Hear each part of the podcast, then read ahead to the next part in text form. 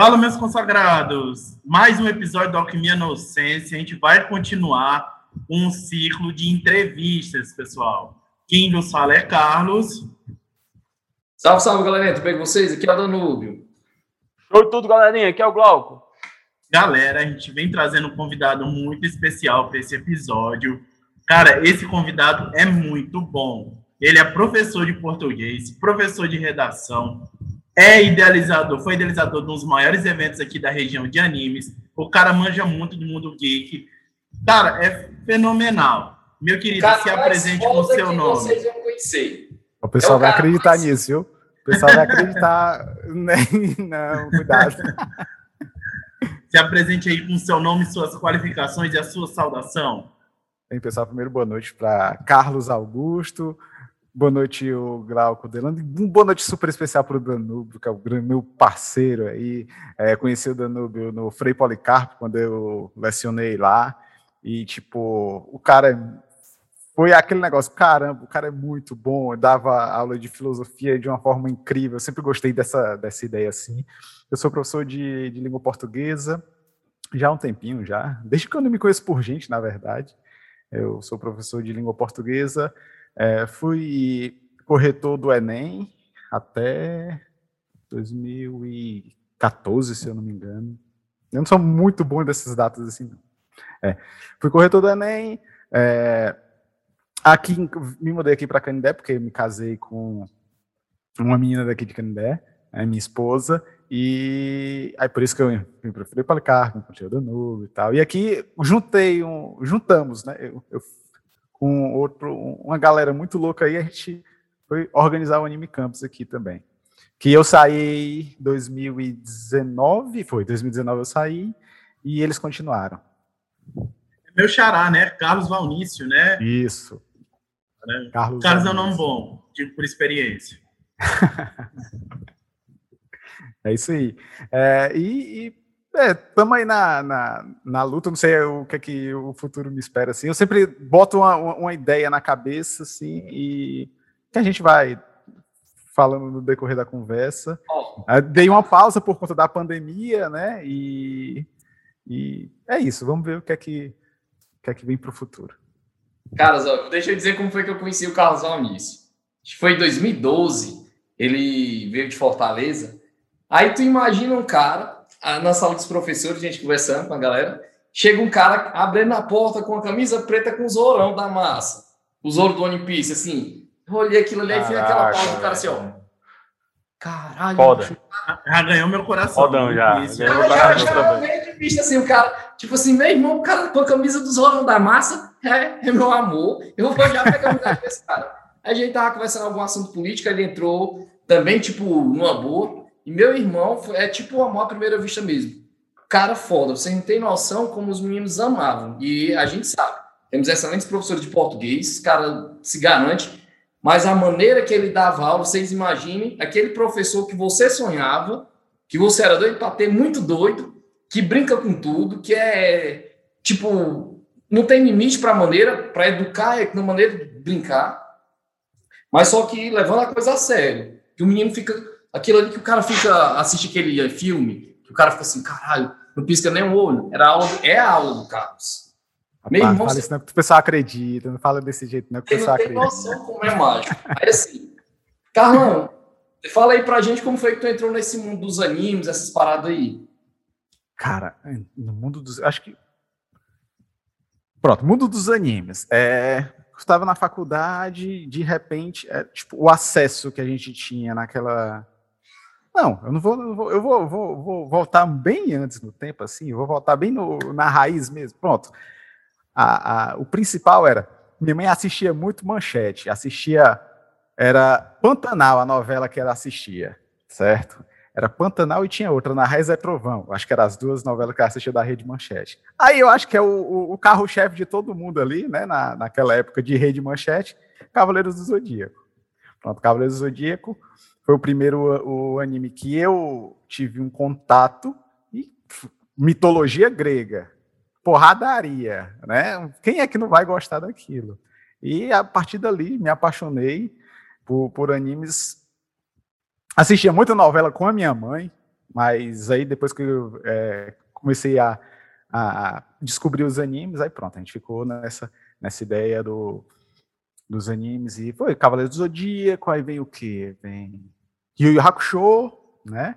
Depois o Cavaleiros. Fora, eu tô falando dos principais, mas aí vem junto dessa de todos esses animes aí, era o Shurato, era os Tokusatsu também. Pronto, eu, eu acredito que antes do Cavaleiro do Zodíaco, eu fui introduzido para essa cultura japonesa pelos Tokusatsu. Era Changeman, que eu gostava muito, Jaspion, Jirai e Giban.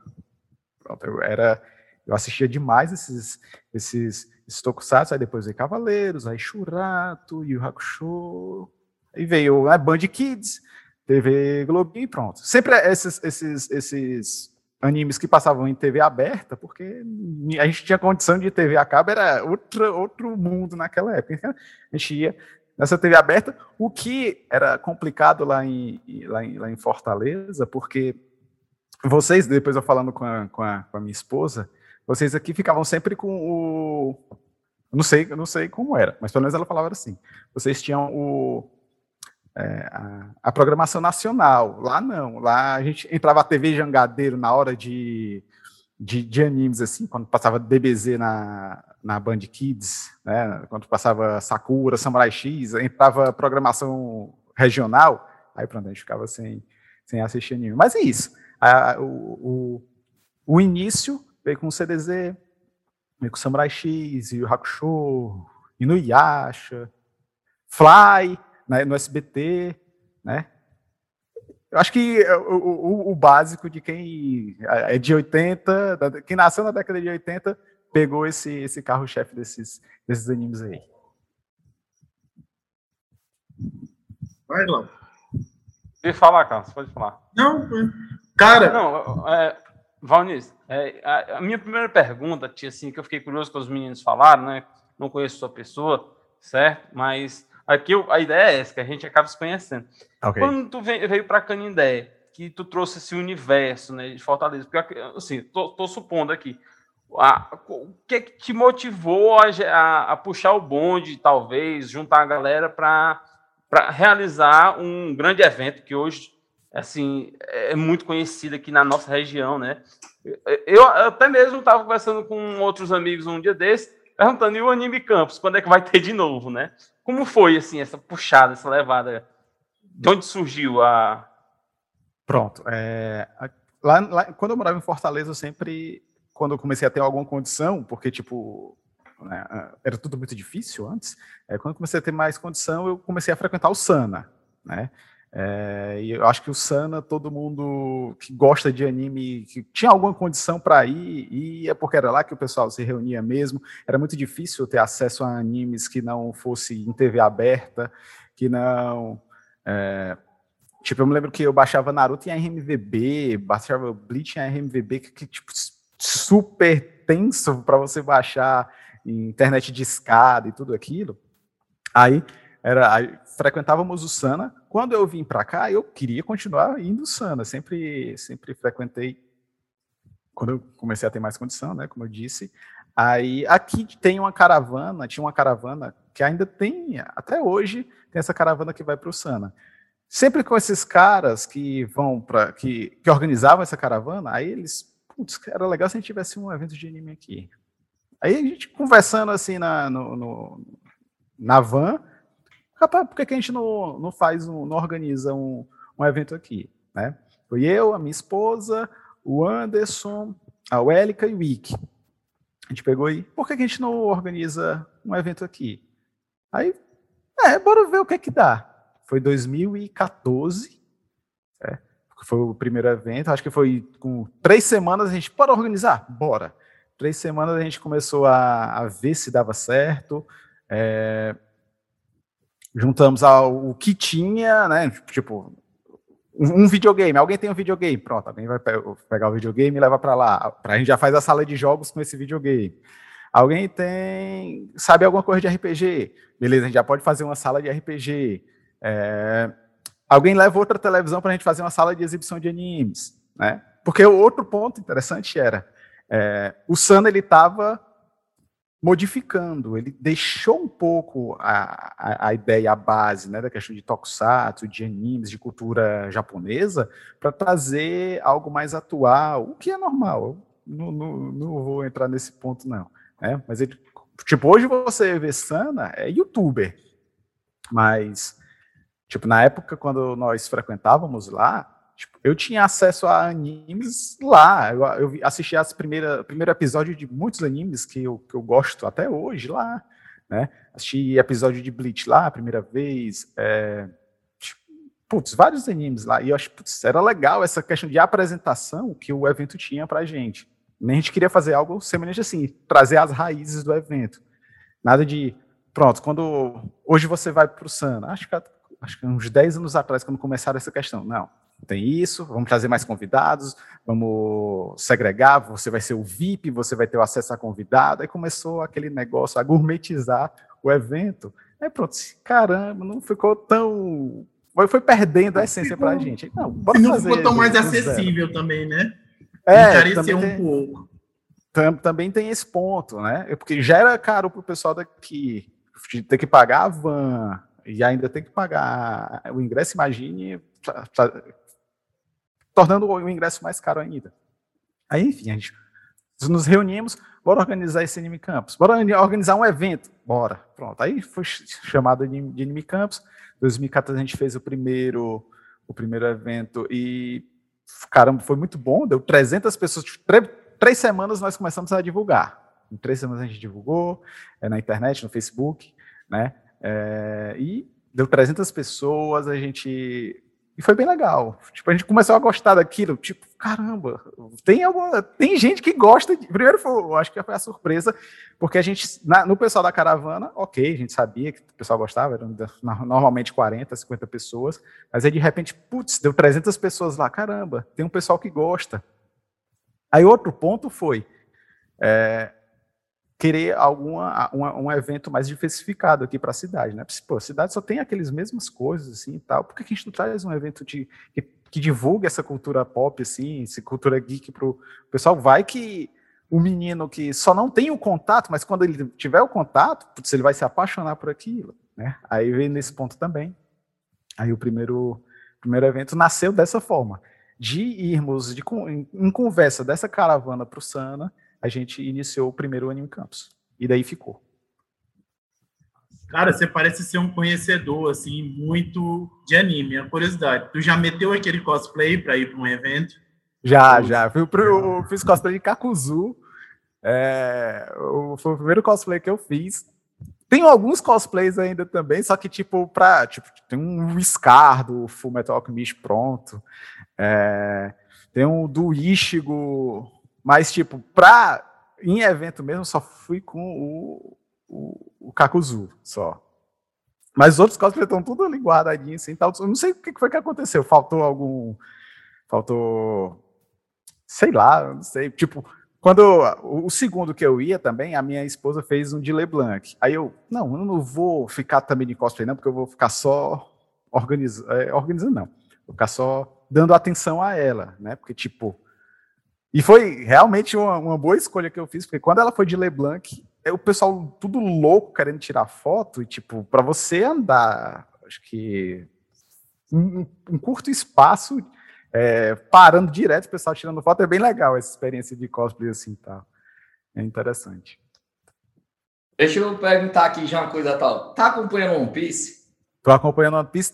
Tem o um mangá hoje, eu não assisti, ou não li o mangá de hoje. Eu sei que eu já peguei uns spoilers, porque eu, eu, eu, eu vejo spoiler na quarta-feira, e eu não aguento, pô, né? Não tem como não aguentar. Aí hoje cara. que eu dou uma olhada, eu, putz, não olhei. Mas eu sei que o Zoro, o Zoro, o Zoro vai, vai imitar agora, e é isso aí. É assim, Carlos. Deixa eu fazer uma pergunta aqui, voltada mais pessoal. Como foi que tu conheceu tua mulher, cara? Conta aí pra gente. Porque tu era de Fortaleza, ela daqui, contei a parada aqui. Pessoal, pra... só, só, cortando aqui um pouquinho, vou ter que me ausentar uns minutinhos, vocês continuam aí. Só para matar só uma preta caranguejeira, viu?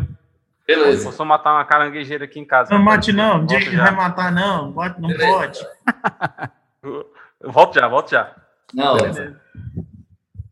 Aí, Carlos, conta aí pra gente.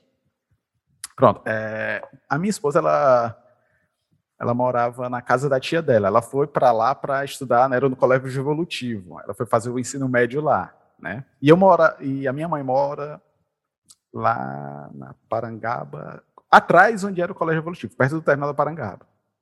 E é, pronto. Aí o que é que acontece?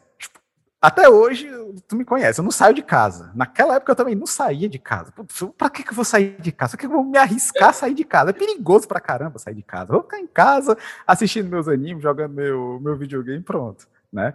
É, aí o que que acontece? A minha, a minha irmã, ela queria ir pro Forcaus. A minha irmã sempre gostou de, de, de sair assim, mas a minha mãe sempre prendia muito. Ela sempre gostava de sair. É, quando tinha espaço, ela ia. Aí ela queria ir pro Forcaus. Época de Fortal, tinha um evento lá na, na Parangaba que era só voltado a, a rock. Aí a, a, minha, a, minha, a minha mãe falou: não, você só vai se o seu irmão for com você. Aí, beleza, eu fui.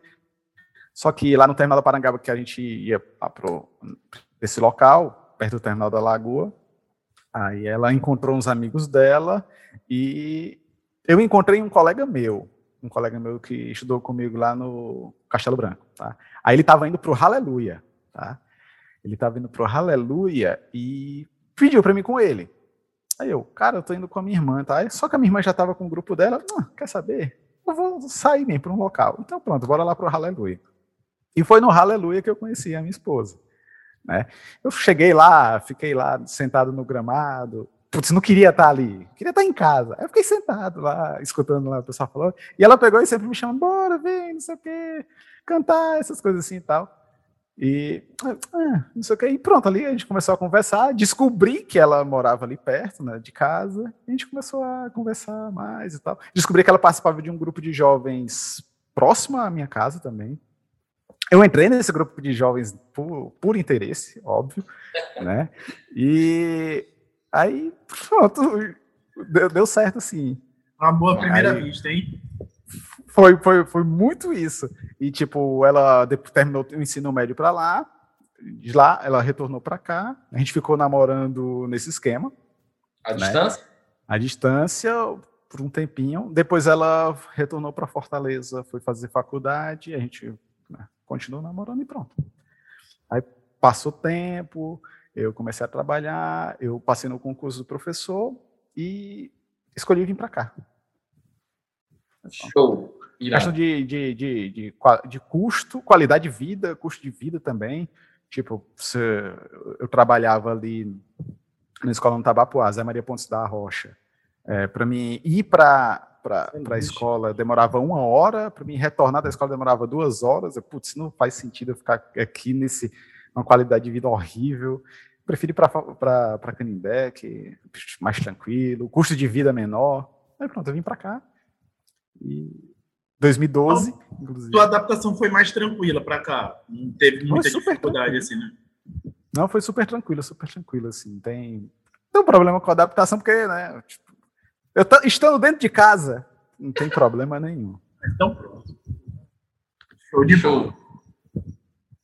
Aí, Carlos, conta aí pra gente, macho. Tu, talvez, de nós aqui, é o cara que mais curte todo geek. Fala aí um pouco dos games que tu gosta de jogar, né? Aí, Carlos, deixa eu dizer, agora é o Carlos é, do podcast, não o Carlos Alniz, que aqui vai ficar talvez confundindo pra galera, mas é o Carlos Carlos. Conta aí sobre essas questões da miniatura que tu estar pintando agora, que é muito massa isso daí. Fala aí dos games e dessa nova vibe que tu faz de pinturazinha das miniaturas. Eu até botar aqui, mudar meu nome, pronto, vou botar ali Valnice para ficar diferente. Assim, tá? Eu uso Insuportex, eu botei Insuportex que eu não sabia que ia ficar o nome aí, é sempre o, o, o meu nick nos games, assim, se, tipo, você procurar um Insuportex no, no Diablo, vai estar tá lá, o meu nick, no League of Legends vai estar tá lá, no Genshin Impact que eu estou jogando atualmente vai estar. Tá. Ah, sim, aí é, a, a, respeito das miniaturas, né? Uhum. Pronto. É, um dos pontos que eu, né, em questão de anime campus, você encontra, você conhece muita gente legal e um, um da galera bem legal que eu achei foi a galera do, do RPG, do Covil do RPG, e eles têm é, uma especialidade só de board games. Eu comecei a me interessar por aquilo, né? E, tipo, procurando um hobby diferente, fui me interessar pelos, pelos board games, comprei alguns, e, só que o bonequinho ele vem, né, sem ser pintado, eu olhando, pesquisando pela, pela internet assim, achei alguns canais de pintura, e, putz, às vezes eu, eu tipo, fico corrigindo redação aqui. Muitas vezes, para relaxar, eu vou jogar videogame, porque você precisa equilibrar, né? É o yin Quando você tá com a cabeça detonada em alguma coisa que é muito estressante, você precisa equilibrar o equilibrar o, a, as energias aí. Aí eu vou buscar alguma coisa que eu gosto muito, tipo jogar videogame, e eu, quem sabe eu posso relaxar pintando assim, tal. Aí pronto, comecei, comprei algumas tintas, fui pesquisar muito sobre o tipo de tinta e essas coisas, e comecei a pintar. E hoje eu pinto, eu acredito que eu pinto bem. Eu até eu posso até pegar ali um, Vou pegar aqui, só um minuto. Pedro, tranquilo. Rapaz, você que manda aqui. Rapaz, a e galera, tá, nessa tá top, minha breve tá ausência. Tem a caranguejeira? Ei, ei, pessoal. Não era, não, era alarme fácil. Ei, nessa minha breve ausência, deixa eu até tirar uma dúvida. Vocês perguntaram a ele ainda sobre o anime Campus se teve alguma dificuldade ou posso lançar Ainda não, ainda não. Eu, eu fiquei curioso. Pronto. Pode desenrolar essa pergunta aí. Não, mas deixa ele apresentar aí. Não, Ronista, tô... é porque eu estava aqui comentando com os meninos, nessa minha breve ausência, eu queria só ter certeza. É, ainda sobre o anime Campos, eu tinha uma curiosidade, assim, é, tu falou que em três semanas vocês conseguiram organizar muita coisa, né, e deu o, o público que deu, que foi bastante satisfatório. Mas eu te pergunto assim, é, teve, teve algum, um, alguma coisa que foi um empecilho, algum problema, assim, que vocês tiveram um tanto quanto mais dificuldade de, de conseguir resolver para poder realizar o evento? Ou foi tudo tranquilo? Cara, tipo assim, é. Canindé, tudo é difícil. Muito difícil, né? E eu começar a listar agora, já que você, você perguntou assim. Eu acho que primeiro o local, né? É, tipo, ele, o, o IFC sempre foi muito solícito em questão de alguns professores. Outros apresentavam algumas dificuldades, né? Mas, enfim, acho que é normal de, de toda instituição assim, querer se resguardar nesse sentido. É, mas, tipo, é, transporte, nós nos preocupamos muito com o, o, o, participante, né, que vai se deslocar, aí, tipo, você só tem aqui alguma, algumas empresas que vão lidar com isso e às vezes não quer ceder é, um, no horário que, que a gente quer, enfim. Aí, é, acho que apoio, né? apoio em questão, tipo, o evento ele sempre se pagou. A gente não, não, não lucra com evento, né? Tipo, o primeiro Anime Campus foi dois reais que a gente cobrava e a gente trouxe muita gente lá de, de Fortaleza, a gente trazia salas de Fortaleza, é, locava material aqui de locadoras para ter videogame para os meninos jogarem lá. E é, é, são vários probleminhas que vão se juntando. Mas é, é, é quando você vê o, os moleques lá, os caras, ah, gostando daquilo, putz, aí renova a, a, o desejo, a vontade de fazer mais um, né? Mas, tipo, sempre teve, teve esses problemas de apoio, é, problemas financeiros que a gente, tipo, organizadores, os organizadores botavam muito dinheiro do bolso, assim, para fazer as coisas, normal, problema de organizadores mesmo, de tipo, não ter gente para ficar nas salas, para ficar cuidando do, de determinado, determinada tarefa no evento.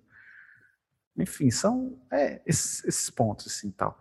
O, o, evento tipo ele foi crescendo e foi tendo tanta qualidade que não ele não se bancava. Tipo, era é, pelo preço que a gente cobrava, ele não se bancava. E a gente não queria cobrar acima de, daquele valor, porque putz, era para ser o mais acessível possível, né? Nesse sentido.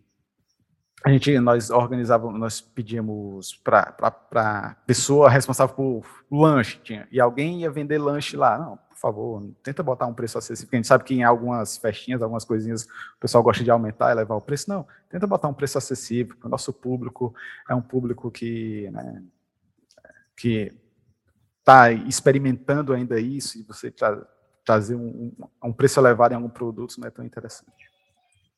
Perfeito. Pronto, já aproveitando esse essa parte do anime, eu às vezes eu gosto de ser um pouco polêmico. Teve pode algum ser, desafeto? Ser, teve algum desafeto que você ficou com aquela coisa? Você parece um cara muito tranquilo, mas você teve algum desafeto com alguém, ou alguém que, que, por exemplo, você arrumou, teve algum problema e você não tem mais contato? Rolou esse, esse tipo de estresse, rolou esse tipo de coisa? Assim, acho que problema sempre vai ter, é normal com, com relação a. Quando você está lidando com, com questões pessoais, vai dar problema em algum momento, assim tal. Da minha parte, eu nunca tive problema com, com as pessoas assim tal, até porque eu sempre fui muito claro. Né? E se, se, se, eu, se existe a possibilidade de eu fugir do, do conflito, eu vou fugir do conflito. Não, não tenho por que ficar me estressando com aquilo. Putz, a gente faz um evento, acredito que todo, todos os organizadores, nós fazemos o evento, é tão sacrificante para todos assim que se putz, ter ainda um conflito que fica, que vai minar possivelmente o evento, aí se tiver, não é da minha parte, mas pode ser que tenha de algum outro. São vários organizadores, como eu disse, né? Mas da minha parte não ficou nem. É tanto que eu saí só 2019 né, por puro cansaço mesmo.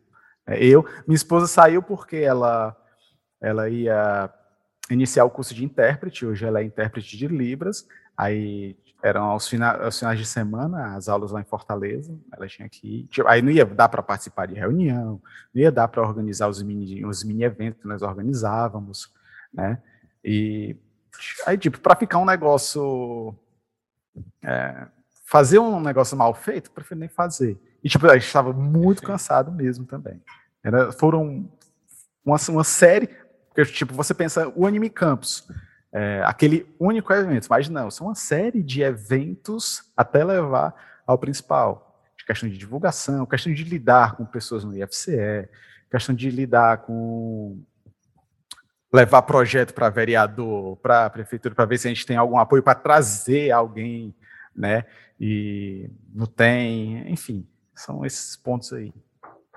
Mas, é, mas... é bem cansativo, né, Carlos? Assim, mas o que deixou na cidade foi que meu irmão é uma coisa virou algo já canidense. E eu vou dizer assim, não é a grandeza do Sana, porque o Sana tem muitos muitos anos, mas não fica a desejar em nada, cara. Foi, é um evento tão bonito e tão bacana que agrega cada vez mais e cada ano ele foi crescente, foi crescendo cada vez mais, porque o colega que foi, foi, voltava para casa super animado. Caralho, meu irmão, aconteceu isso, foi fulano, não sei o que, tinha um cosplay disso, daquilo ali. Aí aquele cara que não era tão adepto ao mundo geek, depois ele vai e fica inserido naquilo ali, aí começa a trocar figurinha. Aqui trocar figurinha seria os DVD de anime, é, alguns filmes, alguma coisa assim, vai inserindo e foi crescendo.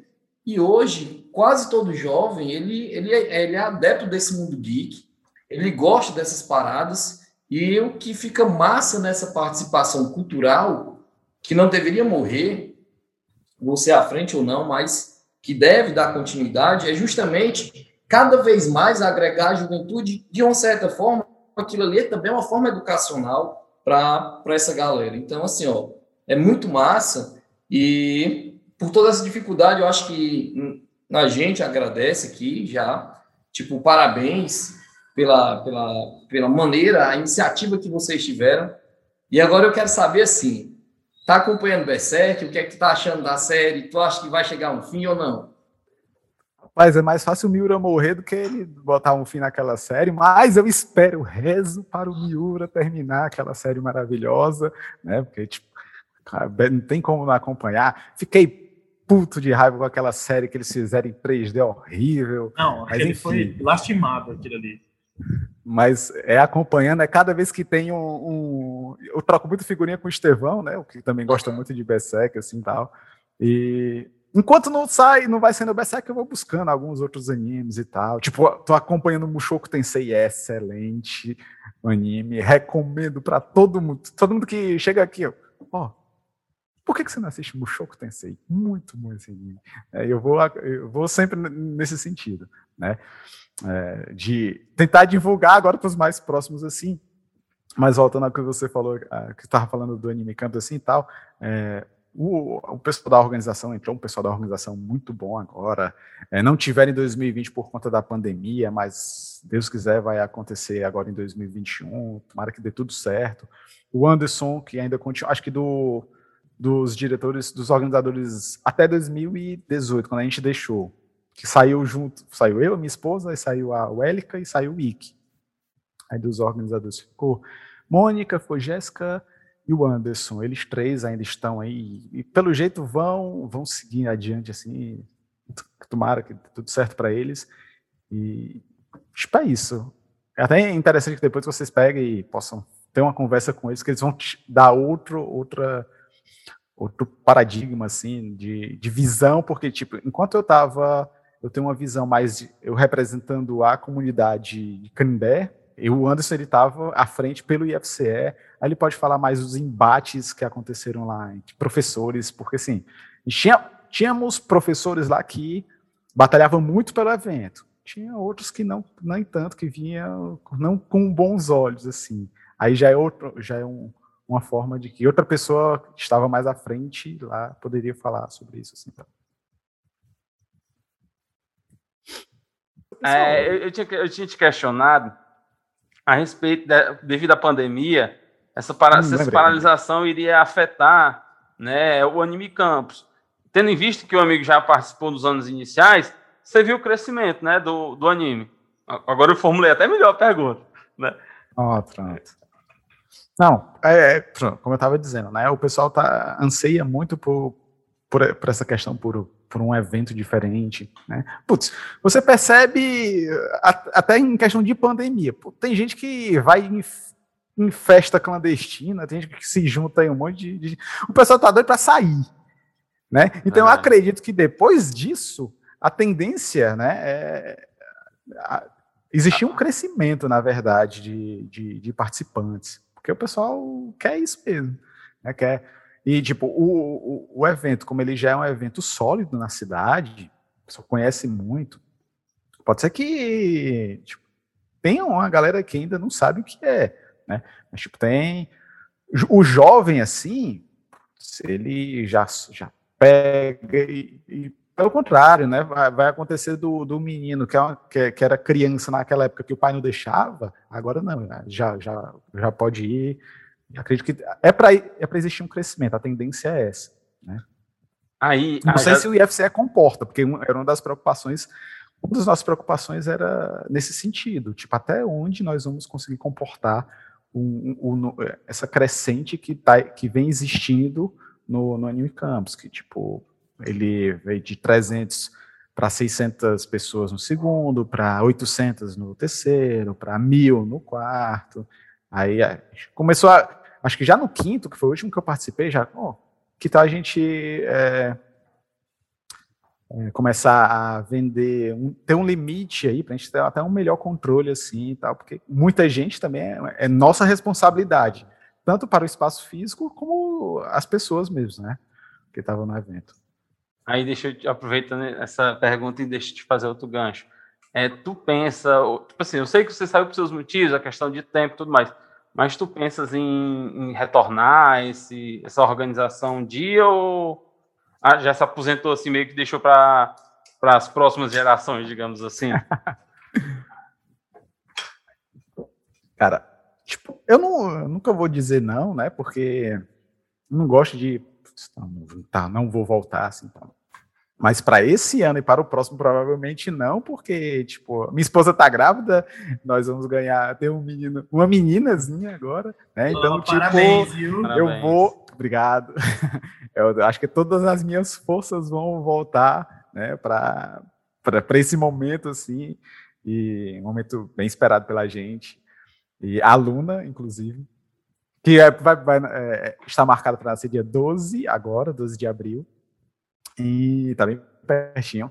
Acho que eu não vou conseguir focar em alguma outra coisa que não seja estar com a minha filha, um momento com a minha filha ah. e tal. Pelos próximos. Por esse quem é próximo... pai. Pai de menina também. Cara, no, é, no começo dá uma embolada, assim. Você só quer lamber sua cria, você não quer fazer outra coisa, não. Pro, você fica meio atolado mesmo. Pronto, eu tô pegando aí a voz da experiência, então ótimo, é, é, nesse sentido aí, então. Acho que eu não, eu não, não, não tenho na minha cabeça algo, eu pensar. É tanto que já vários alunos vieram perguntar, professor, ano passado não deu certo, a, as aulas de redação, porque eu, tipo, eu gosto de coisa presencial. Online eu até tentei, tipo, eu juntei a galera assim, bora fazer online, só que, tipo, falta muito aquele contato assim que você olha para o aluno, você entendeu, ele né, afirma, não, entendi. E você sabe quando você olha nos olhos do aluno que ele não entendeu nada. Então, ah, você entendeu? Beleza, então vou te explicar de outra forma. Aí eu perdi muito disso no, no virtual. Aí não deu certo as aulas de redação ano passado. Esse ano tem muito aluno já perguntando, professor, vai ter aula? Eu já falo logo, não, provavelmente não que a minha filha vai nascer e eu acho que eu não vou ter foco nenhum para outra coisa que não seja a, a minha filha agora. Ah, então, tipo, por esse, é, esse, esse ano e o próximo, acredito que não tem nem condições de retornar ao anime mas um futuro, quem sabe. Irã. Eu tava vendo, você tem um canal no YouTube, não tem? Sobre redação, essas, essas paradas aí. Isso, isso. Aí, tipo, como eu não, não tive a oportunidade de né, pegar e dar essas aulas de redação, que tinha muito aluno, muito aluno que vem e me, me pede, me pede dicas assim e tal. Eu peguei e gravei algumas aulas, fiz algumas lives, e é bom que está gravado lá, tá bonitinho, o conteúdo bem atualizado para os alunos. É bom quando se alguém tiver, putz, professor, eu estou meio perdido assim, tá, ó, assiste essas aulas aqui. Se você tiver alguma dúvida ainda, você pode me perguntar, se quiser enviar a redação, pode enviar, que eu vou dando uma olhada assim e tal. Mas. E é... o nome do canal, Carlos? É, Carlos Valnício mesmo, tá? Carlos Valnício. E eu, eu, tipo, eu não, não, não, divulgo porque eu não almejo, assim, essa, nesse, é, é mais para o aluno que vem me procurar, entendeu? Tipo, uhum. é, professor, alguma coisa. Não, vai lá, olha, olha esse vídeo aqui, ele está bem atualizado e tá com conteúdo. Tem muito aluno que foge do primeiro vídeo. O primeiro vídeo eu tava super nervoso, ficou com duas horas de. Meu Deus do céu.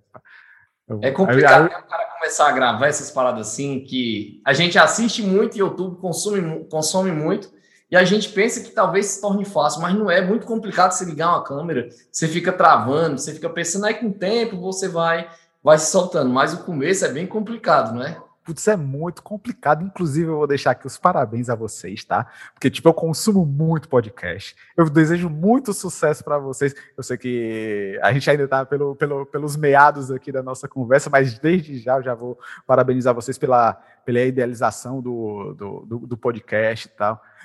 Tipo, precisava saber que existe algo assim. Tipo, sempre quando tem alguma coisa de Candel, putz, valorizo demais, porque, putz, é quando você mostra algo diferente aqui, tem aquela pessoa que vai copiar, que, putz, que legal, putz, é em Canindé que está acontecendo, né? Tipo, Anime Campus, a gente viu muito disso, a gente, tipo, hoje o pessoal fala muito de K-pop, a gente, tinha, a gente começou o K-pop a apresentar no Anime Campus em 2015, né? 2015 a gente tinha um grupo de K-pop aqui em Canindé, que hoje não, não sei se tem ainda, mas a gente tem, né, amor? Pois é. é. Então, em 2015 tinha é, grupo de K-pop é, sendo apresentado no Anime Campus. Então, tipo, é, é, é, bacana essa questão de você dar a cara a tapa. Eu não, não teria essa, essa disposição toda, essa coragem toda. Como você disse, é muito estranho você ficar olhando para a câmera assim tal. É muito impessoal para mim. Mas parabéns para vocês. Vou acompanhar e vou começar a divulgar também. É, agradeço os... muito. Porque é bem legal, é, é, um, é, um, projeto bem legal. Eu, como consumidor de podcast, é, fico fazendo alguma coisa, fico corrigindo alguma atividade, boto aqui o podcast assim e tal, e é bacana por causa disso.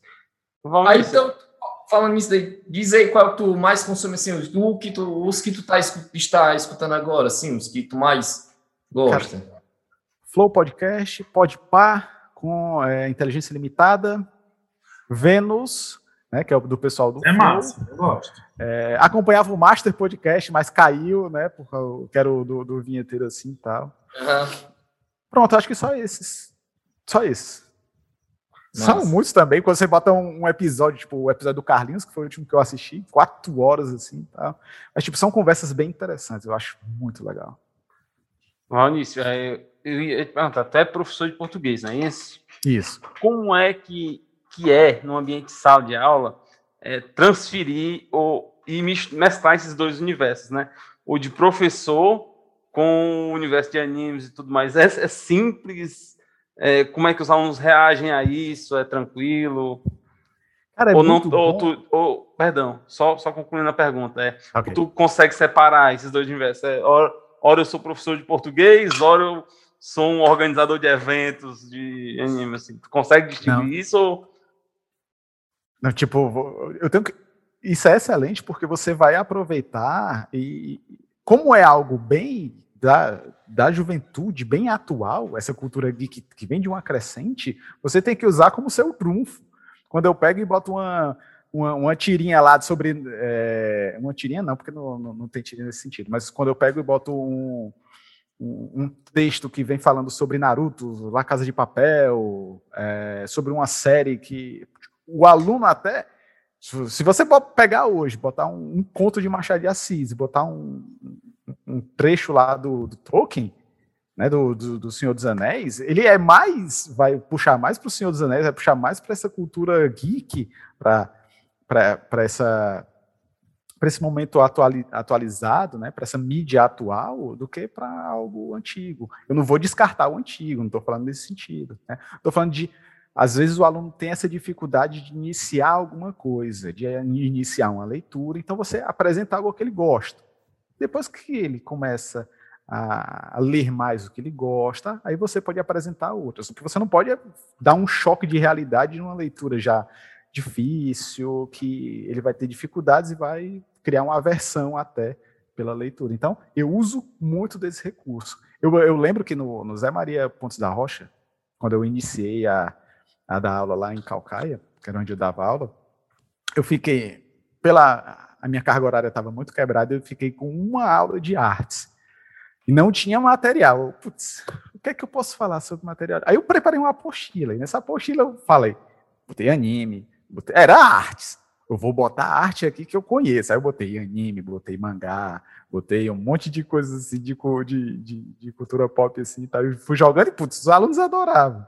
Né? Aí chegava outra professora, o que é, que é isso aqui? Por que, é que você não fala de dança? Tem que falar de forró. Eu, forró eles já sabem, mas essa música eles já sabem, tem que botar alguma coisa que eles não sabem também, né? Nesse sentido, assim.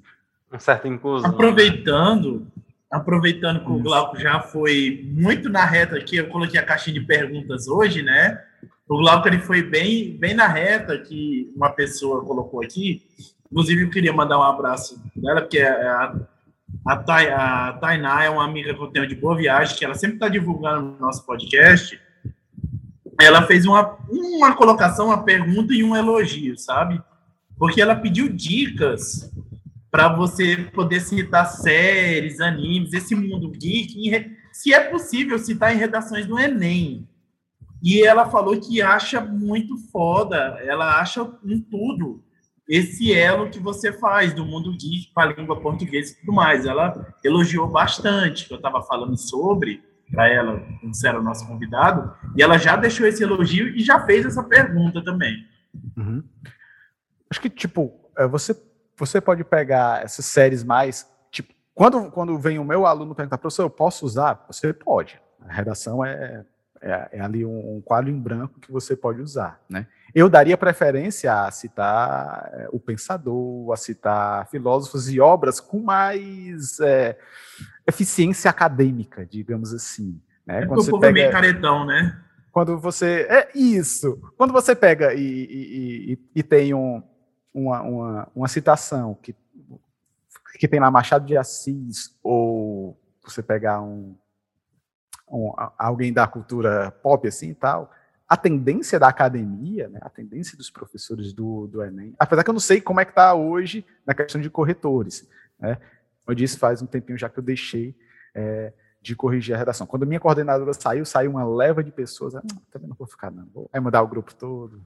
Aí a gente deixou muito nesse sentido, mas antes tinha, né, até 2015, tinha essa questão de, de existe um, um carinho maior do corretor por aquela citação filosófica que é, é, mais vai ganhar mais pontos do que você usar uma citação de Harry Potter, por exemplo. Né? Não que você não pode usar. Conheço, eu já vi muitas redações que tipo citam Harry Potter, citam La Casa de Papel, é, citam Batman, Coringa, por exemplo, que tiveram excelentes notas, né? Mas é, você pode usar esse problema, né? contanto que você é, consiga ligar a, a citação ao argumento que você está usando, putz, perfeito. É só você ter, ficar Aí, ciente nesse ponto. Deixa eu te fazer uma pergunta de professor para professor. Nós que consumimos muito essa questão de série, filmes, animes, revistas em quadrinho, livros, mundo geek no geral, até música mesmo, a gente percebe que há uma ligação direta com essa educação. E há uma ligação que a gente pode fazer também direta com o jovem, porque a gente consegue puxar esse público. Então, quando tu falas assim dessa questão de dar uma relevância maior para teóricos, alguma pessoa de renome já no sentido clássico, assim, renomado na, na sua área, não seria também uma hora dessas pessoas que estão, de uma certa forma, no campo acadêmico, dar uma visualizada, porque o mundo geek ele é muito importante hoje para um, um campo ideológico, ideológico no sentido cultural. Veja bem o, o HQ Guerra Civil, que talvez tenha sido uma das últimas grandes obras da Marvel. E se você pegar o pé da letra, ela faz referência filosófica, sociológica muito grande pela função do Estado, o herói, aquela pessoa mascarada, qual é o papel, a linha tênue. Então, assim, não seria também uma hora dessa galera é, da, do campo acadêmico dar uma revisada para começar a ter um outro olhar para o mundo geek? Cara, excelente ponto, né? E você percebe que está começando a existir isso, não na, no campo acadêmico, né, de faculdade, assim, tal, mas no campo cinematográfico. Quando você pega e vê Coringa ganhando um Oscar, né, você, nunca você imaginaria algo assim, um, um, um filme vindo de um universo de HQs, está ganhando um Oscar, já está abrindo mais os olhos né, para a indústria cinematográfica nesse sentido.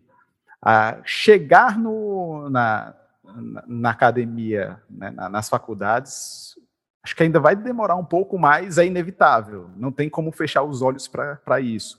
Né? Eu lembro que quando eu fazia faculdade, muita gente, muitos professores, é, muitos, existiam muitos críticos ao Paulo Coelho, né, porque é uma literatura fraca, não é tão rebuscado e tal, mas você não pode negar a força e o tamanho de um, de um, de um, de um profissional que é né, best-seller em vários países. Então é muito nesse sentido.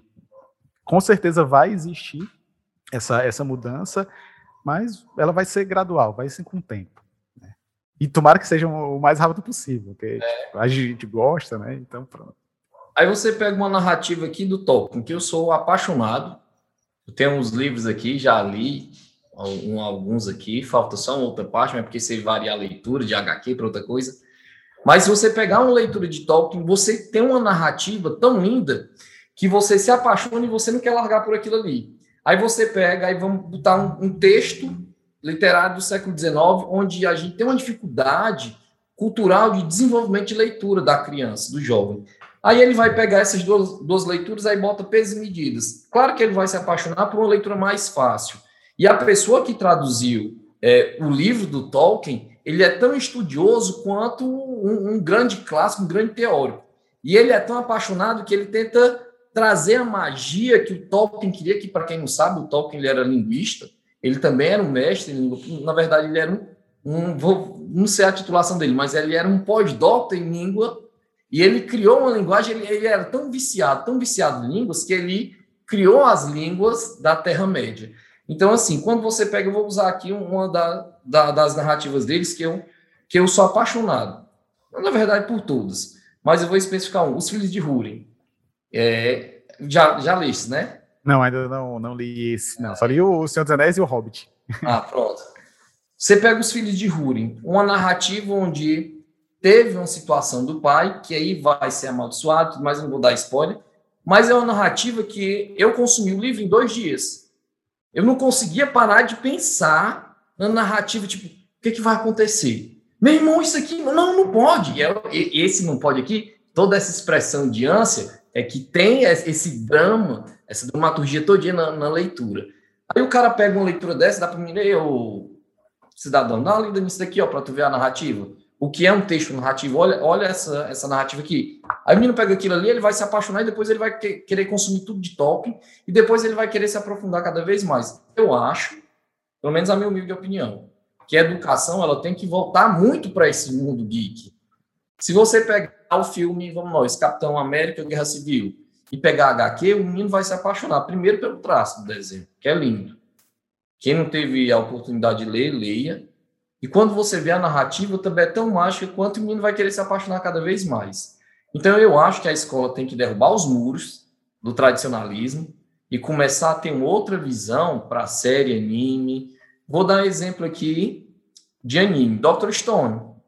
Manda a molecada assistir que ele vai contar um processo pré-histórico até os processos de revoluções burguesas, até de contextos de guerra. Então eu acho, na visão de professor, eu acho que a educação ela tem que se reestruturar voltando para essa visão geek. E aí, qual é a tua opinião sobre isso? Tipo, novamente você está absolutamente certo nesse, nesse ponto, né? É algo que eu já brigava, nem, nem botando a questão do, do mundo geek, não. Era só em questão de inverter a ordem dos estudos. Por exemplo, quando você pega em literatura, o menino do, do primeiro ano, ele vai iniciar literatura com carta de caminha, quinhentismo barroco. Aí, tipo, você pega para um, alguém que não tem o hábito de ler, você vai pegar e dar cantigas de amor, cantigas de amigo, escarne e maldizer. Toda uma, uma, uma literatura rebuscada do Olavo Bilac, né? O menino vai odiar aquilo, né? Aí, tipo, só vai, ele só vai ter um contato mais, é, mais atual mais uma literatura mais fácil para ele no terceiro ano com o modernismo, né? E que, que vai adentrar um pouco desses de você você fica mais livre para usar desses autores. Então eu já vinha muito tempo falando putz, não faz sentido no primeiro ano ser essa ordem de escolas literárias. Eu preciso primeiro instigar o meu aluno a que ele tenha um apreço pela leitura de, e usar algo que, que prenda a, a leitura dele, né? Mas aí é, são, são vários pontos. Precisa muito disso aí. É, a gente precisa muito de, de, de, material, de material atual nas, nas bibliotecas, né? Tipo, eu, eu para instigar os meus alunos a começar a ler livros né, Lima Barreto, eu pegava e comprava a, a, uma coleção de quadrinhos. Eu ainda tenho ela por, por ali. Deixa eu pegar aqui rapidinho.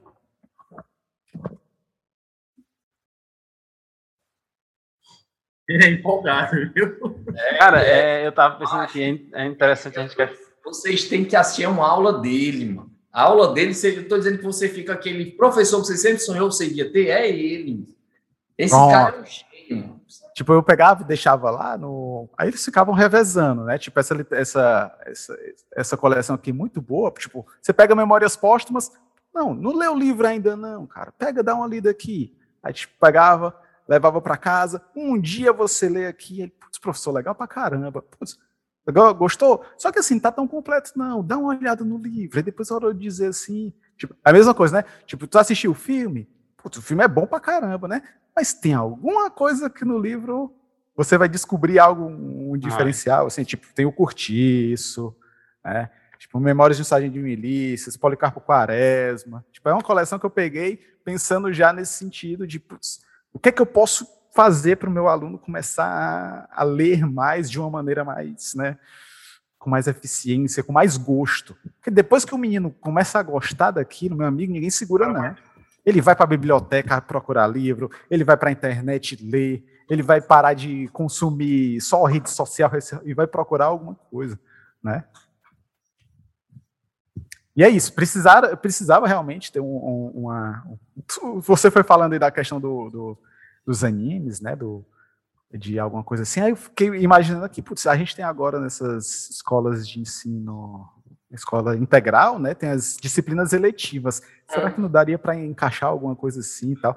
Eu sei que na, na, no Zé Maria Ponça Rocha tem uma, uma eletiva que é falando sobre gêneros, diversidade de gênero, assim. Aí eu fiquei pensando, como é que funciona? Porque eu não conheço, não sei como é que funciona essas, essas escolas de tempo integral. Como é que funciona essas eletivas? Vou até me informar, depois qualquer coisa pode, a gente pode pensar em alguma coisa nesse sentido para essas É uma proposta muito boa.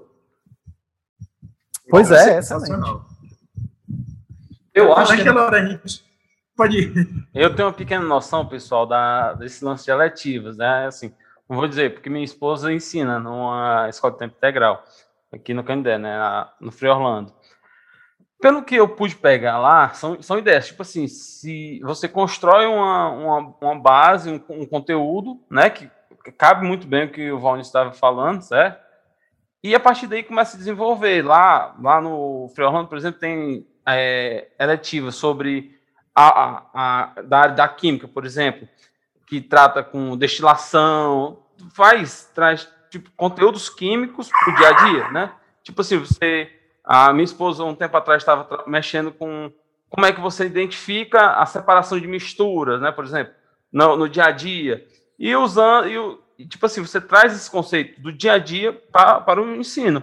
O que na área do português, por exemplo, poderia muito bem se aplicar ao que o amigo está falando, isso aí também, né? Tipo assim, construir uma ideia, fazer tipo. Porque são as ideias são mini cursos, né? Lá uhum. também tem no Frei Orlando, tem é, uma da parte ambiental que eles estão fazendo um projeto para re, reutilizar todas as águas dos ar-condicionados lá numa irrigaçãozinha, né? De umas hortaliçazinhas que eles plantaram por lá. Eu não sei bem quais são as culturas que eles estão fazendo, né? Mas, assim, a ideia das eletivas é o quê? Você constrói um, um, um conteúdo, elabora um material e relaciona a disciplina com o dia a dia, né? O que eu acredito que na área do português, por exemplo, poderia fazer essa, essa levada, né? Trazer, tipo, é, trazer os conteúdos antigos e atualizar eles, né? Com materiais mais didáticos, mais atrativos. Porque realmente, quando você pega a, a leitura de alguns anos atrás, não se enquadra mais com a leitura atual, né? Hoje a gente escreve cada vez menos, né? Que aí chega o ponto da minha pergunta para ti, Vanis. Como é ser um professor de português numa época em que as pessoas querem escrever cada vez menos e, e abreviar tudo? É, sai cortando a, uma frase que antes era composta por 5, 10, 10 palavras, hoje é por 3, 4. Como é essa interação, esse, porque você tem que olhar para a parte gramatical também, né? Não, não, não foge, né? Essa regra do ensino. É, não, Com... não, sim, sim, sim. É, mas assim, tipo, quando, quando eu tô, é, eu tô falando com o aluno, tipo, o, o bom do aluno de redação é, é que ele não vai iniciou a aula, iniciou o curso, iniciou um momento que eu tenho, que às vezes eu vou em algumas escolas para ter algum momento para falar sobre redação. A primeira coisa que eu falo, ó, escreva muito. Esse é o ponto. Se você pega e escreve de, de uma maneira resumida, é, esquece isso, vai jogando cada vez mais informações para que fique o mais detalhado possível, né? E é uma luta, como você tá, me perguntou, né? Tipo, como é esse momento? É uma luta porque hoje o aluno está realmente muito engessado, como você falou, é, mas é, no processo né, dele começar a escrever melhor para fazer uma redação, tipo, você fazer uma redação, você precisa escrever né, eu sempre falo para meu aluno, ó, 28 linhas no mínimo. Você bota menos do que isso, eu preciso de conteúdo, eu preciso que o, corretor é, tenha conteúdo para ler. Ah, professor, mas é correr riscos. E é isso mesmo. Se você quer uma nota boa, se você quer uma nota acima de 900, você tem que correr risco, tem que jogar conteúdo, tem que jogar uma argumentação boa, tem que selecionar, organizar e fazer toda essa jogada para que você tenha uma redação de excelência. Né? E é uma luta inicial, mas depois o, o aluno que está realmente focado naquilo, em tirar uma nota excelente, ele já vem é, preparado para lidar com essa limitação da escrita dele, que é muito engessado por conta das redes sociais. Entendo. Aí deixa eu te fazer, pegar esse gancho e te fazer outra perguntinha. No teu tempo em que tu ficava como corretor, né? Que o amigo disse que já parou desde 2000 e... 2015. 2015, né? Mas naquele tempo, teve alguma redação que você leu, que lhe marcou, né? Naquele momento de correção, ficou ali na, na memória, alguma coisa do tipo, ou não? Teve redação piada, né? Tipo, o cara pega e se eu não me engano, até já, já foi até para a internet essa, essa redação e tal, que era o cara que ele falava sobre o cartão único. Tipo, é, a, a, a, solução para os problemas era ter um cartão único, que é o uhum. CU. Aí ele lidava só com CU em toda a uhum. redação. Porque quando você é, você precisa usar o CU para resolver as questões, aí era tudo em base nisso aqui. Eu peguei essa redação, bolei de rir e fui lá na opção, zerar a redação, porque não fazia sentido, né? Uhum. Foge ao tema, é zero, mas eu dei muita risada com essa redação específica. Mas. Carlos, tu assistiu já o Liga da Justiça Snyder? Snyder? Ah, já assisti, já assisti. E o que é que tu achou? Tu achou eu gostei. Dois... O Tu assistiu 2017, assistiu esse? Assisti, assisti os dois, assisti os dois. Gostei demais. Tipo, o cara pegou, né, transformou outro filme, o cara realmente tirou leite de pedra ali e tal. É, foi muito bom, gostei demais. É, deixa eu ver assim, é, vou esperar agora o, o Esquadrão Suicida aqui para ver como é que vai ser, porque tipo, né, você pega o primeiro Esquadrão Suicida, pelo menos eu particularmente não gostei, né, não, não achei interessante. Eu sou um apaixonado pelo Coringa, e aquele Coringa ali, meu Deus do céu. Aí eu tava no, no Snyder Cut, eu tava esperando, porque eu sabia que vi spoiler, que o, o menino tava, esqueci o nome do, autor, do ator. É, ele tava no set, assim, tal, putz, vai ter uma cena com o Coringa, quero ver como é que vai ser esse Coringa, assim, tal.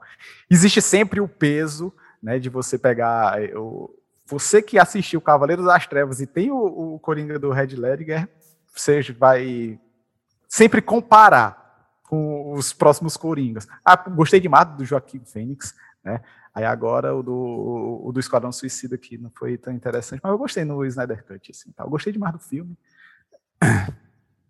É, foi, foi, foi legal. Já Comparado ao 2017. Marvel ou DC? Os dois.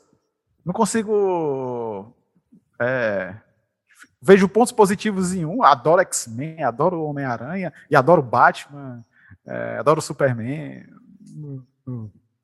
Consigo separar essas coisas assim, não, tá? É difícil. Eu fico, e o pior é que eu fico tentando fazer essas listas assim, tá? Putz, anime, qual é o anime que eu mais gosto? Aí eu começo, cara. Ô, diz aí, Carlos, qual é o que tu. Top 5 teu? Eu, mas eu não consigo, mas eu não consigo, cara, nesse, nesse sentido. Porque, tipo, eu, eu penso, é, Full Metal Alchemist, o Brotherhood, né? Eu penso, putz, esse anime é muito bom, cara. Aí, pronto, para melhorar as caixinhas, eu vou jogando por categorias, eu vou jogando gêneros, né? Tipo, é, pegar um Slice of Life, aí, tipo, pego Keion, né? Eu, é o, pego o Shoujo, Vamos para o One Piece, sei nem, vou pro Berserk. Eu fico tentando categorizar para achar o melhor, assim, porque eu não consigo. Não consigo. Eu gosto desses animes. Se fosse para botar no pódio, eu jogava One Piece, Fullmetal Alchemist, é... Putz, são Berserk, aí Shunibyo, Keion, Azumanga Daioh, são que eu gosto demais. É... Relife eu gostei. Cara, não são, são tantos. Valnice, deixa eu, deixa eu abrir uma outra pergunta aqui. Os que eu, os que eu acompanhei, os desse ano aqui, só, só mostrar aqui. Beleza. Esse, tipo, os passados, assim, eu estava sempre muito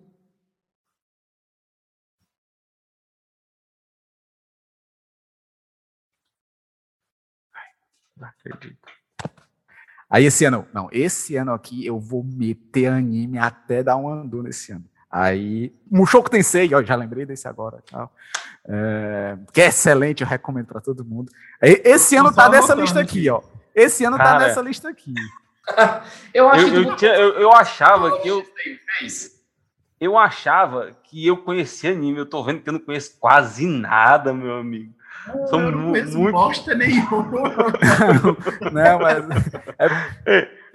E, tipo, se vocês quiserem anime, vocês podem falar, podem vir aqui em casa. Eu tô com um HD de 2 tera com anime, que é uma beleza, tá? Aí passo aí para vocês sem problema nenhum.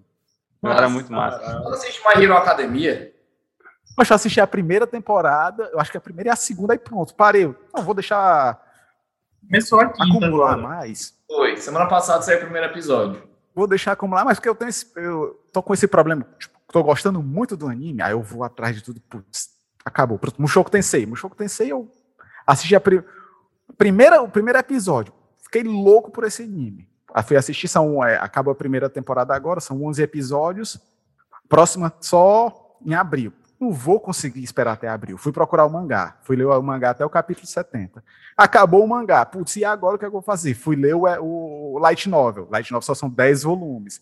E agora o que é que eu vou fazer? Tô lendo o Web Novel, que já tem tudo completo, os 24. É nesse sentido. Quando. Aí, eu, eu quando eu tô gostando demais, eu vou até o, o fim do, do anime de um jeito ou de outro. Aí fica nessa questão de Berserk, putz, quando é que vai sair Berserk? Fica no One Piece, putz, Aí, graças a Deus que a próxima semana vai sair. O medo é você pegar e vai no finalzinho do mangá. Não teremos mangá próxima semana. Não, não faça isso comigo. Eu ando no coração, de verdade. Então, quando ando Você, o que é que tu tá achando do arco de um ano? One Piece? Cara, eu, tô gost... eu tô gostando. O pessoal fala que tá arrastado. O pessoal, eu tô gostando. Cara. Tipo, muita coisa. Os três episódios que lançaram agora do, da história do Gold Roger, putz, maravilhosos episódios, velho. Tô doido pra assistir o próximo, né? Que vai fechar o, uhum. o, os episódios. E tô gostando. É, teve, o pessoal tá achando arrastado. Eu fico sempre lendo os comentários lá no. Eu leio no One Piece X. Uhum. Aí, é, o pessoal achando arrastado, não, eu tô gostando pra caramba, né? Não, não acho que os personagens estão perdendo a essência. O pessoal esperando o Sanji imitar, mas o Sanji né, pediu arrego lá para pediu a, arrego, ajuda para tu leu? Tu leu, não leu? Pronto. Li, então, li. Pronto, pediu ajuda para Nico Robin, assim, putz, isso é o Sanji, não consegue bater em mulher mesmo, tá certo, tem que pedir arrego mesmo. Tipo, a, a, a essência do personagem ainda é aqui, a, do, do início, isso é bacana, eu gosto disso, assim, tá achando bom, tô esperando, né, gostei do, do Kaido? Do, do Kaido. Tem que meter a sola mesmo. É um Yonkou. Tem que meter a porrada em tudo para aprender. Sem ter aquela, aquele nerf. Pronto, eu, eu não gosto dos nerfs que dão. Tipo, agora o, o Marco. O Marco meteu a sola no, numa calamidade lá. Mas, putz, era para ter pelo menos arrancado um braço do, do, do, da larva lá, como é o nome? O K, K alguma coisa. Qual? O da larva lá na, em Marineford. Akainu? Akainu, Akainu. Né? Tipo, putz, eu, eu, eu, eu senti, putz, pe, uh, os piratas perderam ali o Ace e o Barba Branca. Quem foi do, dos, dos da, da Marinha que morreu? Grande não ficou ninguém. Pois é, cara. Não, aí... não mas ele teve aposentadorias, né? O é, Garp e o uh, Sengoku. Sengoku. É. É, teve aposentadorias, são perdas, querendo ou não. Agora, deixa eu te perguntar, é porque eu tenho uma opinião sobre One Piece, eu sou fã, eu acompanho desde sempre, sou louco por One Piece. Aí eu tenho uma. Eu, eu, parece que só eu tenho essa opinião, não sei. Todo mundo que eu pergunto diz o contrário. É, é, pode me matar, Carlos. É, cara, tu não acha que. Perdão, uh, Valniz, cara, não, coisa feia. É, não, pode ser, Aura, não, não, não, não vou ligar jamais para essas coisas. Pode é, falar o que você quiser. Valniz, é, em relação ao One Piece, eu acredito que tá, ou pelo menos o mangá, ele tá correndo muito, ele tá comendo muito, tipo assim, eu, eu, eu acredito que tem margem para muito mais história, certo? Ali, naquele, no, no falo do anime. O anime realmente tenho certeza que eles vão dar um jeito de estender, explicar muita coisa. Mas eu, eu não sei porque o sentimento que eu tenho no mangá é que ele tá correndo com tudo para acabar. Como quem disse, assim, eu não aguento mais One Piece. Tu não tem essa sensação, não? Eu, eu não tenho essa sensação, ó. Nunca parei para pensar, na verdade. Eu, eu, acho que eu precisaria de tempo de pensar, será que o cara tá. que o Oda tá aperreado nesse sentido assim e tal? Não, não, não, não, vejo nem, nem no, no, no ramo. Eu acho que o neto do Oda vão estar tá escrevendo esse. Eu não sei. esse mangá ainda. Eu, eu não sei se é porque a sensação. Eu quero continuar lendo, eu quero continuar consumindo esse material o quanto eu puder. Mas parece que aquelas 17. São 17 ou são 18? 17, né? 17 páginas semanais parece que não são suficientes. Não, isso é verdade. E, é verdade. E, e, o material em si parece que, tipo assim, às vezes eles querem explicar uma coisa na, na HQ, ou na HQ, olha, no, no mangá, com um quadrinho só. E, tipo assim, a, tem, tem, eu acho que. Uns, eu não vou saber dizer aqui agora os números dos episódios, mas tem cenas lá no, no mangá que é só um único quadrinho. Tá, pra mim, é, não, não sei, mas quando, quando falava de Naruto, quando tava finalizando Naruto, acontecia a mesma coisa, né? Tipo assim, tinha no, no mangá tinha um quadro só e já mudava, os quadros seguintes já não tinha mais muito nexo, né? Então, eu não sei se foi por conta de, de eu perceber isso em Naruto, que eu, que eu vejo o One Piece, parece que, assim, ele tá correndo desesperadamente para finalizar, e eu não quero. Eu fico, eu fico assim, me dá uma ânsia, me dá um negócio ruim, sabe? Cara, eu acho que, pronto, você começou a falar, eu comecei a pensar aqui no, no vazio que vai ficar quando o One Piece acabar. Porque, tipo, você que acompanha desde quando você era menino rei. Aí, de repente, aquilo. Eu fico nesse sentido, putz, eu quero ver o final, mas eu não quero que acabe. Né? É, é, é mais ou menos isso. Eu quero saber o que é, que é One Piece, eu quero saber o que, que como é que se deu tudo aquilo, os, os, os Red Poneglyphs, os Rod Poneglyphs lá, enfim, mas tipo, eu acho é, corrido assim eu não eu não sinto, mas eu quero realmente que, a, que o mangá ele tome o maior tempo possível assim, tal. Tem muita história para você é, trabalhar e a grande frota e a frota do Luffy, o que é que eles estão fazendo? Eu, quero, eu adoro, tipo, eu boto em episódio, eu acho que eu repito umas quatro vezes o episódio quando fala como é que tá o mundo, o mundo recebendo as, as notícias, né, as recompensas lá na vila do Vila Sirup, né, do Ruff, se eu não me engano. Aí, aí, aí, os pessoal olham lá, caramba, o Ruff aqui, o que é que tá acontecendo e tal. E, ah, acho legal essas. Saber aí, como é que o mundo está respondendo a, aos eventos. Tem muita coisa. Aí você vê a, a, narrativa que o cara, o Oda, ele é um grande, grande escritor, porque estamos em 1004 capítulos e o cara pega coisa lá do começo, ele deu a entender pra gente, ele jogou e a gente, tipo, passou aleatório e agora ele explica aquela situação toda. Então eu acho assim fenomenal. fenomenal eu indico todo mundo a assistir One Piece. Aí diz, ah, mas é muito grande. Todo mundo diz assim, ah, mas é curto, acaba logo. Pois perde o tempo assistindo uma coisa longa. O One Piece é fenomenal. Você passar aquela parte ali, acho que do bug, o resto ali é só show de bola. Dando, Até a, a narrativa do bug também. A gente só tem que indicar os 26, 27 primeiros episódios. Depois a pessoa vai consumir naturalmente. A gente não tem que fazer é esforço nenhum, porque é, uma hora que é, começa não para é, mais não. É, eu acho que a, a, grande, o grande assim que você vai atravessar e romper barreiras de One Piece é do primeiro ao vigésimo sexto. Se você assistir forçado, você se apaixona pela narrativa da história. Porque pelo menos eu comecei assim. Eu não comecei pelo mangá, eu assisti do primeiro ao vigésimo sexto forçado e daí em diante eu não parei mais. Foi acompanhando a história completa. Eu não sei, talvez para a época, aquele começo, os traços, não parecia ser tão E depois saiu uma versão Blu-ray e melhorou muito. Muito, muito, muito. muito. Né? Aí deixa eu pegar esse gancho e perguntar. É, em relação a Naruto, que a gente comentei aqui agora há pouco, né, também, é, quando Naruto encerrou, o que, é que o amigo achou da, da história em si? Compensou continuar com Boruto? Não, não. Não gosto de Boruto. Acho. Não assisto. Mas Boruto, concorda não comigo. Não consumo Boruto, assim tal. Aí, tipo, tentei. É... Não, não, não me prendeu. Não me prendeu.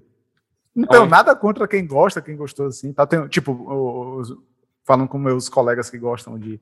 Uns amigos também que gostam de Boruto, assim, não, Carlinhos assiste, que melhora muito depois do 50.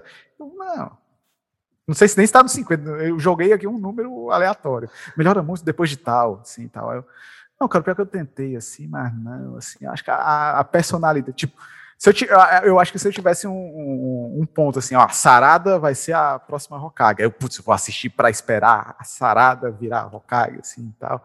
E tipo, outro ponto.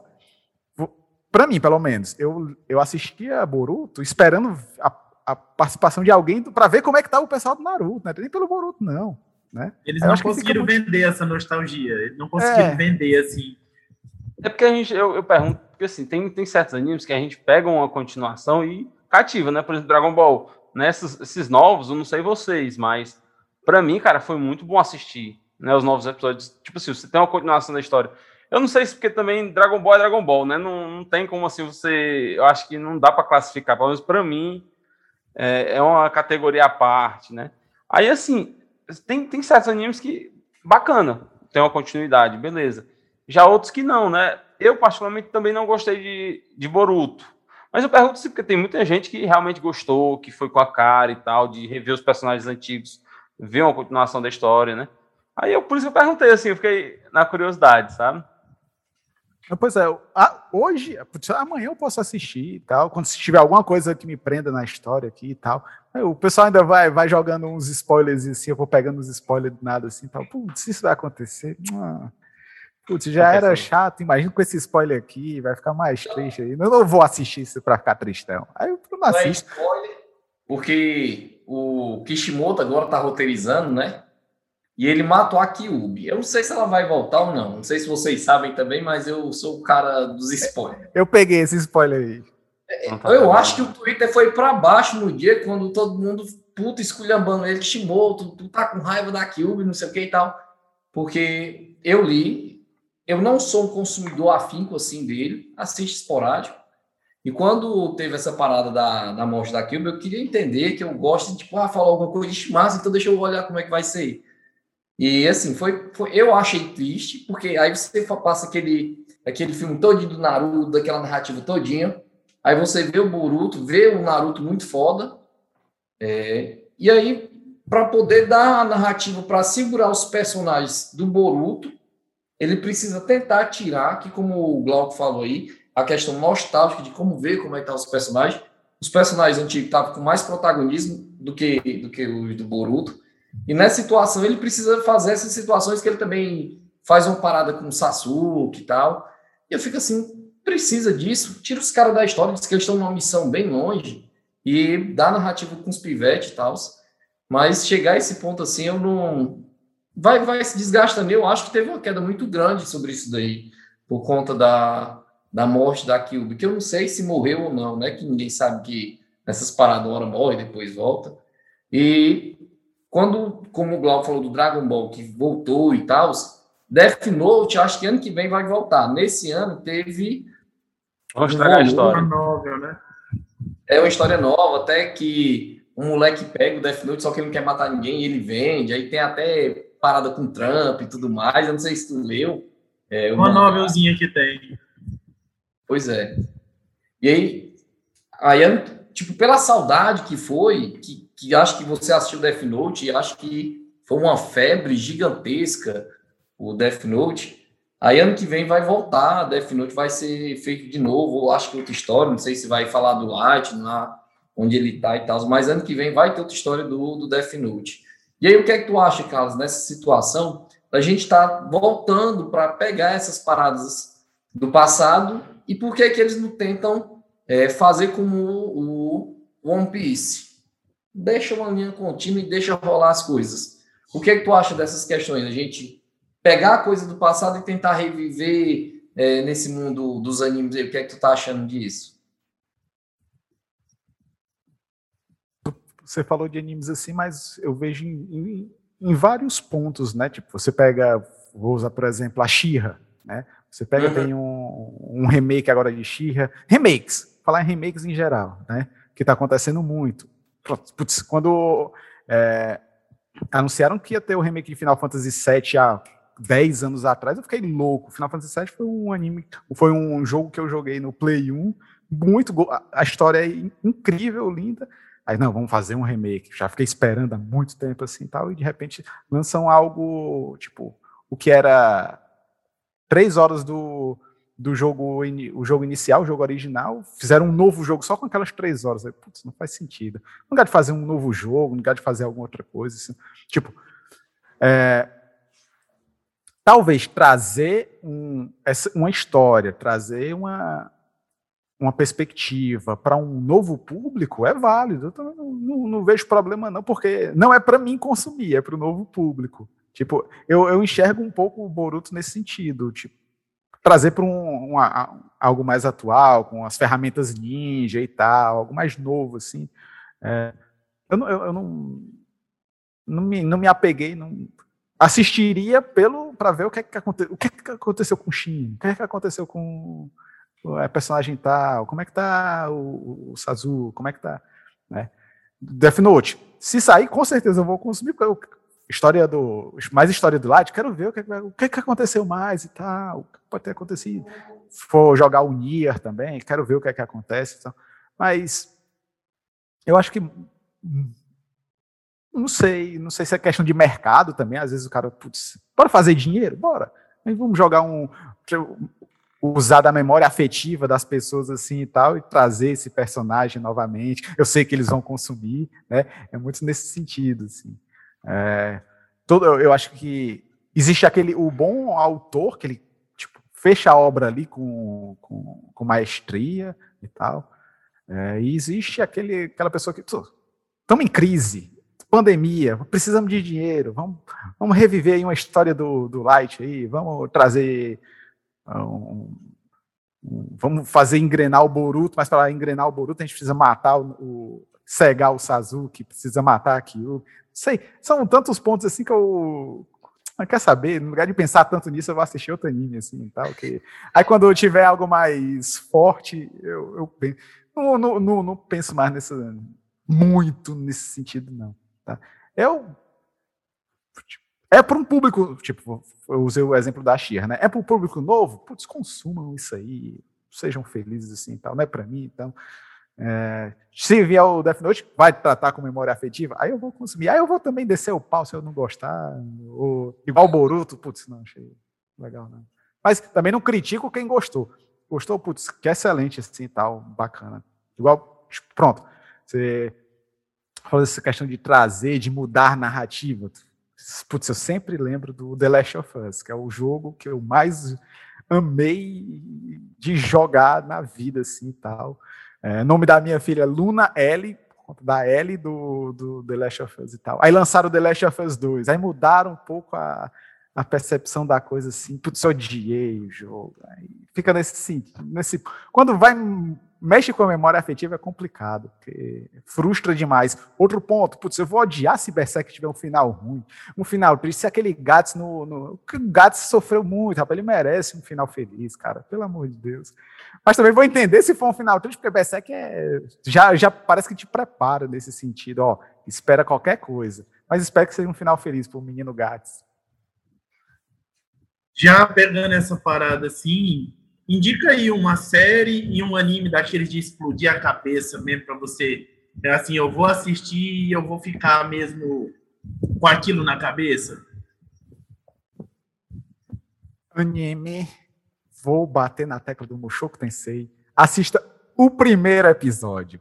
Eu não preciso dizer mais nada. Você vai assistir o primeiro episódio e você vai dizer: putz, isso é magnífico. Como é que pode um anime desse assim, tal? Isso para quem gosta de Isekai, de tipo, ir para outro mundo e tal. Mas, tipo, poderia falar aqui de animes de, de diferentes gêneros, mas vou deixar só o Mushoku Tensei. Série, eu tô consumindo tão pouca série. Uh, qual foi a última série que eu consumi? Acho que a última série que eu assisti, que eu gostei muito, foi o The Boys. Foi a hum. última que. E eu, pronto, eu consumo o Young Sheldon. É a única que Tipo, foi, foi é, a, a, as, as séries que foram acabando e eu fui deixando. Foi o Modern Family, que eu gosto demais, uma série muito boa. É, não é questão de ação, é questão familiar e comédia. E o Big Bang, que terminou também. Aí eu consumo só, hoje de série, só consumi um Sheldon. E série, só isso mesmo. E assisti The Boys na, na pegada mais de ação, assim. Uhum. Essas da Marvel, tu não tá assistindo, não, né? Não, ainda não. Eu tô deixando sair um pouco, assim, tal, terminar uma porque temporada. Senão fica órfão depois, né? É, porque senão eu vou ficar super ansioso. É, putz, eu sou ansioso pra caramba. Nesse sentido, assim, de, putz, eu quero saber o que. Por isso que eu fico assim. É, pronto, o que é que eu tava consumindo? Rolimia, um anime excelente para quem gosta de slice of life, um comédia, romance, né? Para assistir com a cremosa, assim, tá? Você pode assistir Rorimia, muito bom. Tá? Demon Slayer, tu assistiu? Demon Slayer, não assisti, cara, não assisti. Não assisti. É, é, só uma, uma, dúvida: Demon Slayer e Goblin Slayer são diferentes. São diferentes. São dois eu não assisti nenhum dos dois. Assim, o pessoal fala muito bem, mas eu não assisti nenhum dos dois. E o Jujutsu Kaisen?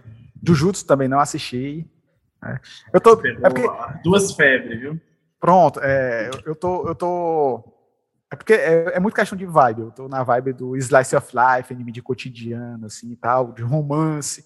Aí eu tô assistindo. É o Horimiya que eu tava assistindo. Tô assistindo Yuru Camp, um anime que, tipo, relaxa pra caramba, que é de acampamento, né? É, aí eu fui assistir. Uh, Relife, muito bom, um drama. Um muito bom também é o Bunny Girl, Seishu Nobutan Baniguel, muito bom dramazinho, que lembra é, Shunibyo, lembra Azumanga Daioh, não sei se vocês já assistiram Azumanga, Azumanga Daioh, não. Qual é o anime? Agora eu perdi. Ah, enfim, eu, eu, eu vou começando a falar aqui. Maurício, tu, como, tu como fã, é, tipo assim, eu falo da minha perspectiva da, de como fã também, né? Acredito que a gente tinha aí alguns animes fodas, que era Bleach, Naruto, One Piece, né? Eu, eu qualificaria também o Fiarteiro, não sei se pronunciei certo, marca de magia. Foi muito, teve muito sucesso, muita gente do meu círculo comentava sobre. E a gente vê que muitos se encerraram, né? Hoje basicamente só existe One Piece, né? Aí. Tu acreditas, se é, seu ponto de vista, né, no caso. Porque eu, eu tenho a sensação de que eles estão recuperando esses animes antigos porque os novos não estão emplacando tão bem, né? Tu sente isso quando tu assiste anime, assim, tu... Porque, tipo assim, tem anime que a gente mergulha. One Piece é um grande exemplo, né? A gente mergulha quando assiste, né? Vive, vive aquela sensação do personagem.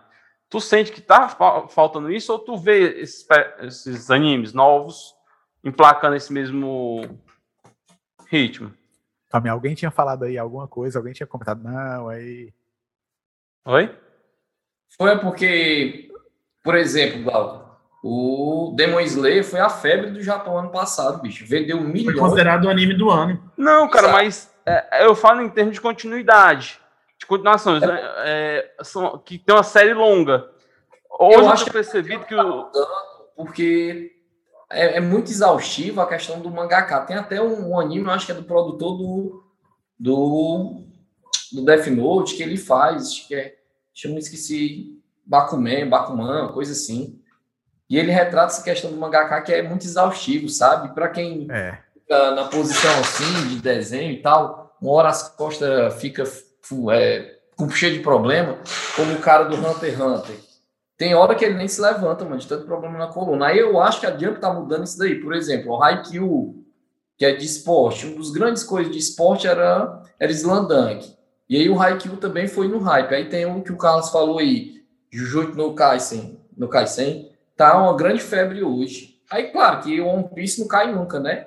É que Tem aquela demais se ele for menor. É. é. é. não, então é. Mas, mas eu sempre vi tipo assim, essa continuidade como algo positivo, né? Por isso que eu perguntei. É. Aí, aí, Glauco, nessa parada aí, ó, sabe o que é que eu me ligo? Tipo Bleach. Tu até falou da, da questão de aceleração, né?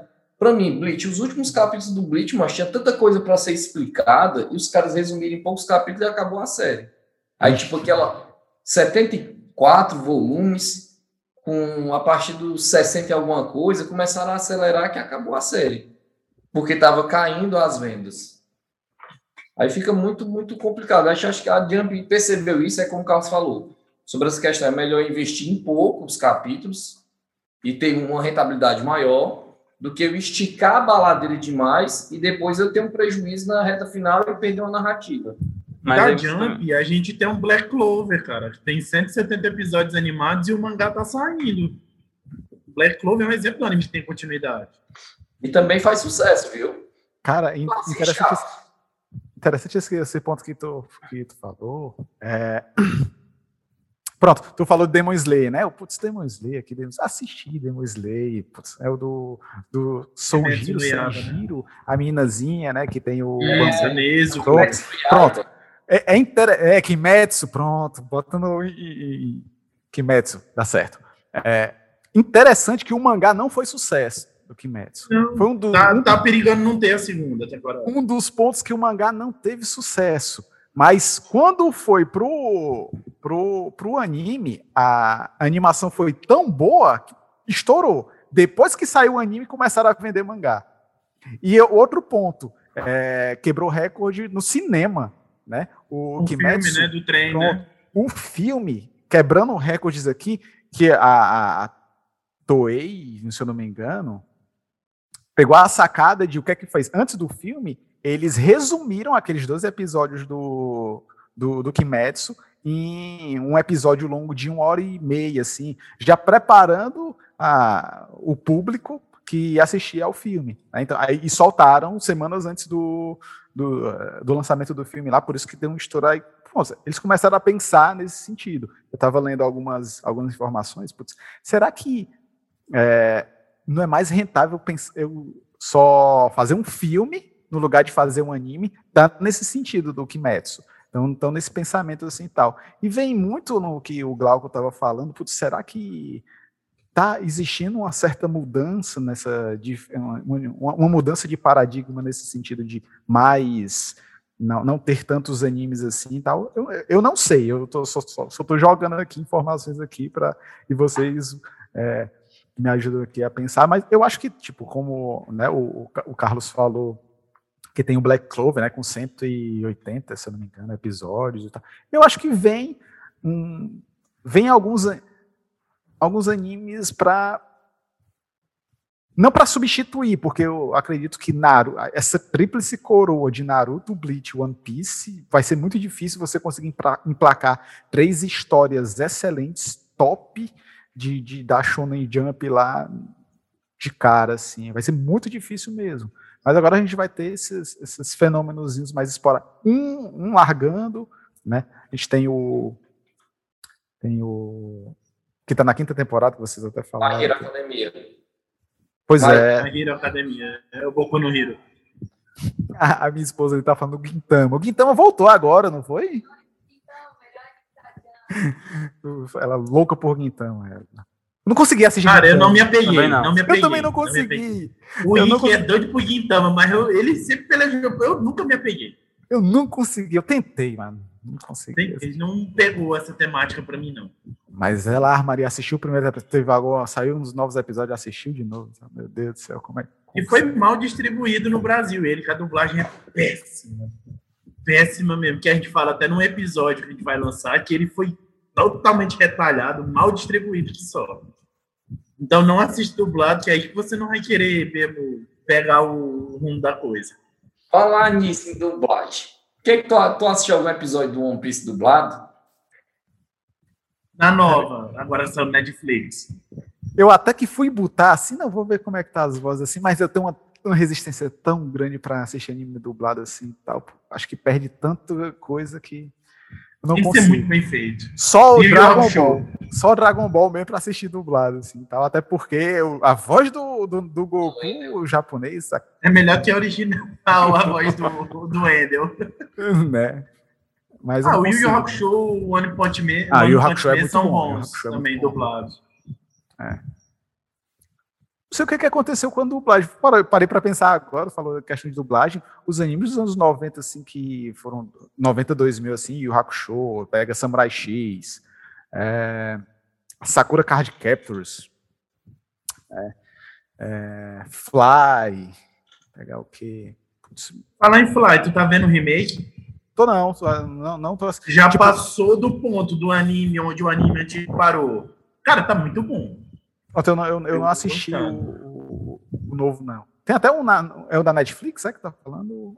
Não, ele tá saindo pela, ah, tá. pela Tóquio TV mesmo, o Dragon Quest Nodai. Cara, tá muito bom, porque ele deu uma, um pouco mais. Deixou um pouco mais adulto. E ele já passou de onde. Então, aquela curiosidade que a gente tinha onde parou, ele já passou disso aí. Então, a gente já tá vendo o encaminhamento que o Dragon Quest é tirado do jogo, né? Uhum. Então, você sempre tinha aquela curiosidade para ver onde ia parar e o anime não tinha adaptado. Eu tô achando bem, bem legal. Vou dar uma olhada depois. Falando em Dragon Quest, anime tirado de jogo, vocês já viram o da Netflix agora novo? Que Dota? é baseado no. Do... Acho que é Dota? O... É Dota. Eu não assisti, não. eu não assisti. É Dota também? É Parece Dota também, bacana. não sei que é VGS. Eu, eu, eu não sou fã de Dota, nunca fui de jogar, né?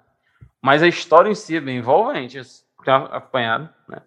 Não sei muito da. Tipo assim, eu não posso avaliar a qualidade da história em si, porque é de um jogo, eu não, não jogo, então eu não sei. Mas é, é, envolvente a história, eu tô gostando. Tô acho que no sexto ou sétimo episódio até agora. O lance de dragão, o cara se transforma, sem, sem lançar spoilers aqui, mas quem, quem joga deve, deve saber, né? Assim, eu. Eu joguei muito Dota 1. 2 eu hum, me interessei não. Jogo. Eu tô até com na boca porque eu não conheço nada de jogo. Eu acho que o último jogo que eu joguei foi é, Call of Duty Black Ops. Não conheço nada e tal. Aí já não é mais minha praia.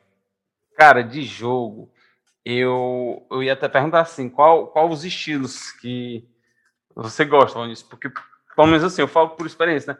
Eu gosto muito de anime, mas tem certos jogos que eu tenho uma resistência, né? Assim, por exemplo, o que eu gosto muito, Naruto, os jogos todos da saga de Naruto são muito bons. Agora, por mais que eu seja fãzaço de One Piece, já tentei jogar muitos jogos na, baseados não, na história. Não dá para jogar, não. Não consigo gostar da jogabilidade de jeito nenhum. Né? Assim, é, é difícil.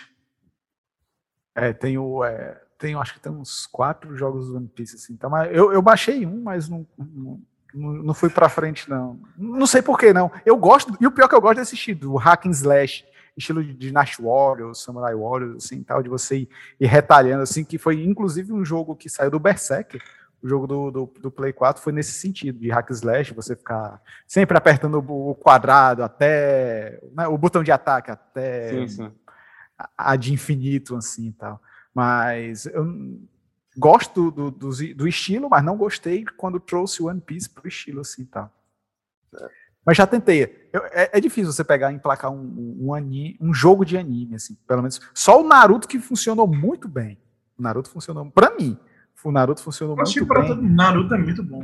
É, Agora... Naruto, todas as versões dos jogos é, é fluido, o combate é fluido, mais que tenha comandos e tal, tem aquelas, aqueles momentos de cena que você não controla o personagem por total, mas é, é bem fluido. Já o One Piece, eu não consegui gostar, a jogabilidade dele não é muito boa, por mais que tu seja muito fã.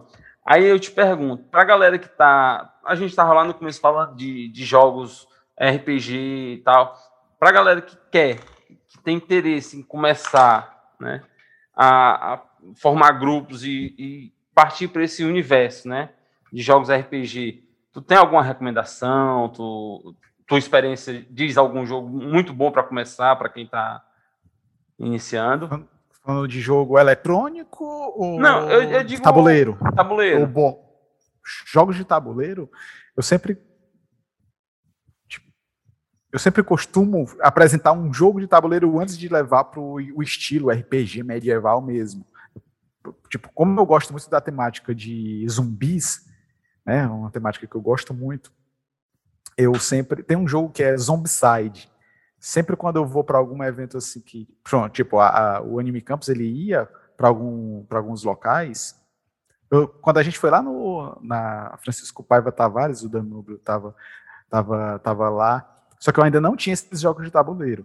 Aí depois, quando a gente foi para alguns outros eventos e eu já tinha esse jogo de tabuleiro, eu levava para apresentar esses board games para os alunos assim e tal. E sempre foi muito boa a, a experiência de entrada.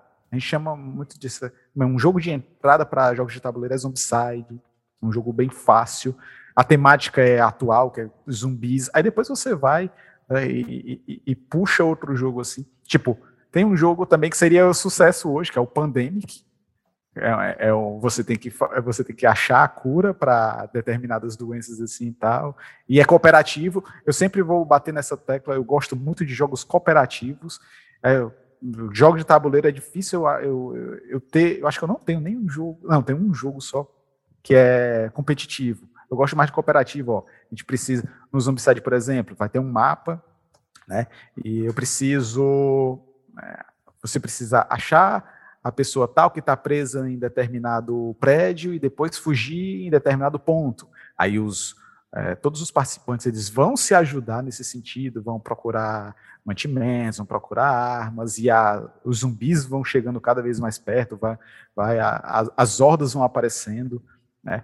É, é, é, um jogo de entrada, é o Zombicide. Eu recomendo muito. Estão convidados depois quando a pandemia terminar aqui, a gente se reúne aqui. Estou de olho nesse universo. E joga, e joga uns joguinhos bem legais. De, já, já que a gente entrou nessa, nessa vibe aí, deixa eu pegar de novo uma coisa que a gente estava falando no começo. Eu tinha te perguntado a respeito da, do município, se o município comprou a ideia. Eu te, e, e das dificuldades que vocês tiveram quanto à localização ambiente. E como foi a recepção de vocês em relação a ao pessoal, os colaboradores, né, os stands, essas equipes que vão para o evento. Foi tranquilo a receber esse pessoal? Ou muitos rejeitaram logo de cara? Ou, ou como foi esses meus contatos? Primeiro e segundo ano foi difícil por conta que é, é, é um terreno inexplorado, né? É, ó, isso aqui não é um evento ainda, é tudo mato. vamos fazer disso aqui um evento. Hum. Aí que vem aquele ponto, você pega, você vai chamar as primeiras pessoas que acreditam, putz, é, não, não, vou dar nada por isso, por esse evento, não, mas eu vou lá, vou ver como é que é. Né? E você trata muito bem, você trata muito bem, que é, é, é aqui que vem o, o, o a, a, mágica do negócio. Né? A gente costuma muito bem dizer que quem tem um amigo tem tudo. Então é nesse sentido que a pessoa vai retornar para Fortaleza. A gente vinha alguns stands, veio um stand de, Calcaia. No primeiro, veio três stands. Eram um daqui de Canindé, de, de, de blusas, de camisas, um de Fortaleza e um de Calcaia. Putz, eles voltaram lá. Outro ponto, a gente não cobrava dos stands. É, a gente pedia um brinde. A gente, ó, porque normalmente esses eventos eles cobram dos stands. Ó, você para você botar o stand, você precisa dar 100 reais. A gente pediu um brinde. Não, você pode ir para o nosso evento, mas a gente só pede um brinde que é para a gente dar, a gente fazer campeonatos, então a gente dava esses brindes que a gente coletava desses stands na, é, nos campeonatos, de brinde dos campeonatos, né? Aí o pessoal vieram para cá, foram bem tratados, retornaram e viram que existia um potencial, aí já fica no boca a boca, né? A gente foi para para Canindé, a gente não, os estandes iniciais não trouxeram tanto material porque não acreditaram que iam vender tanto. Aí, putz, faltou, faltou, tinha, acabou o estoque de blusa, tinha gente querendo comprar blusa. Isso no segundo, no primeiro não teve nesse, muito nesse sentido não, mas no segundo, tipo, teve gente que queria comprar blusa. Aí faltou, já vai trazer já um, um stand mais elaborado para vendas assim, tal. Já vai falar com o conhecido, ora, tipo, uma pessoa de Fortaleza lá, que vende camisa. Olha, fala com um conhecido que vende comida coreana, que existe muito desses, né, o que vende broche, que vende bottom, aí já, bora lá para Canindé, tá acontecendo isso, isso tal. Aí vem. E é, muito nesse sentido, no, do, então, do boca foi, a boca. Foi meio boca a boca mesmo, né? Total. Foi, aí, é, tipo, os convidados, a gente, nós tivemos é, sala de jogos, né? Nós tivemos pessoas que deram palestras. Pronto, no primeiro evento nós não tínhamos cosplay, não almejávamos cosplay de Canindé para é, o evento, né? Tipo, algo super novo ia acontecer. Então nós chamamos cosplays super conhecidos lá em Fortaleza, né? É, que tem página né, no Instagram e tudo. Eles vieram, putz, eu até lembro, era a Mulher Gato, era a Mel Raizel, o Ítalo Erion, que veio de Trunks, putz, perfeito o cosplay dos caras. Né? Aí o pessoal daqui. Conheço aquilo ali, cara. Boa ele, viu? Pois é. Aí, putz, cara, gente boa. E, e é nesse ponto. Aí ele pega, né? A gente recebe muito bem. A gente tinha sala de, de estar lá para os cosplays, tinha alimentação, tudo. Nós que pagamos o, o ônibus para trazer, para. Tudo direitinho, né? Aí ele já voltou. Putz, ó, aquele evento ali, vocês lembram do Sana como era no começo? Era reunião de amigos, todo mundo só queria só confraternizar. Putz, quando eu fui para o Anime Campus, eu lembrei disso. Eu lembrei da, da, da, época de ouro do Sana. Aí fica muito nesse ponto. É uma, uma reunião de amigos. Hoje, tudo é. Você tratando de Sana é tudo mercado, tudo mercenário mesmo. É. Eu não, não, não, vou, não vou criticar, mas enfim, né?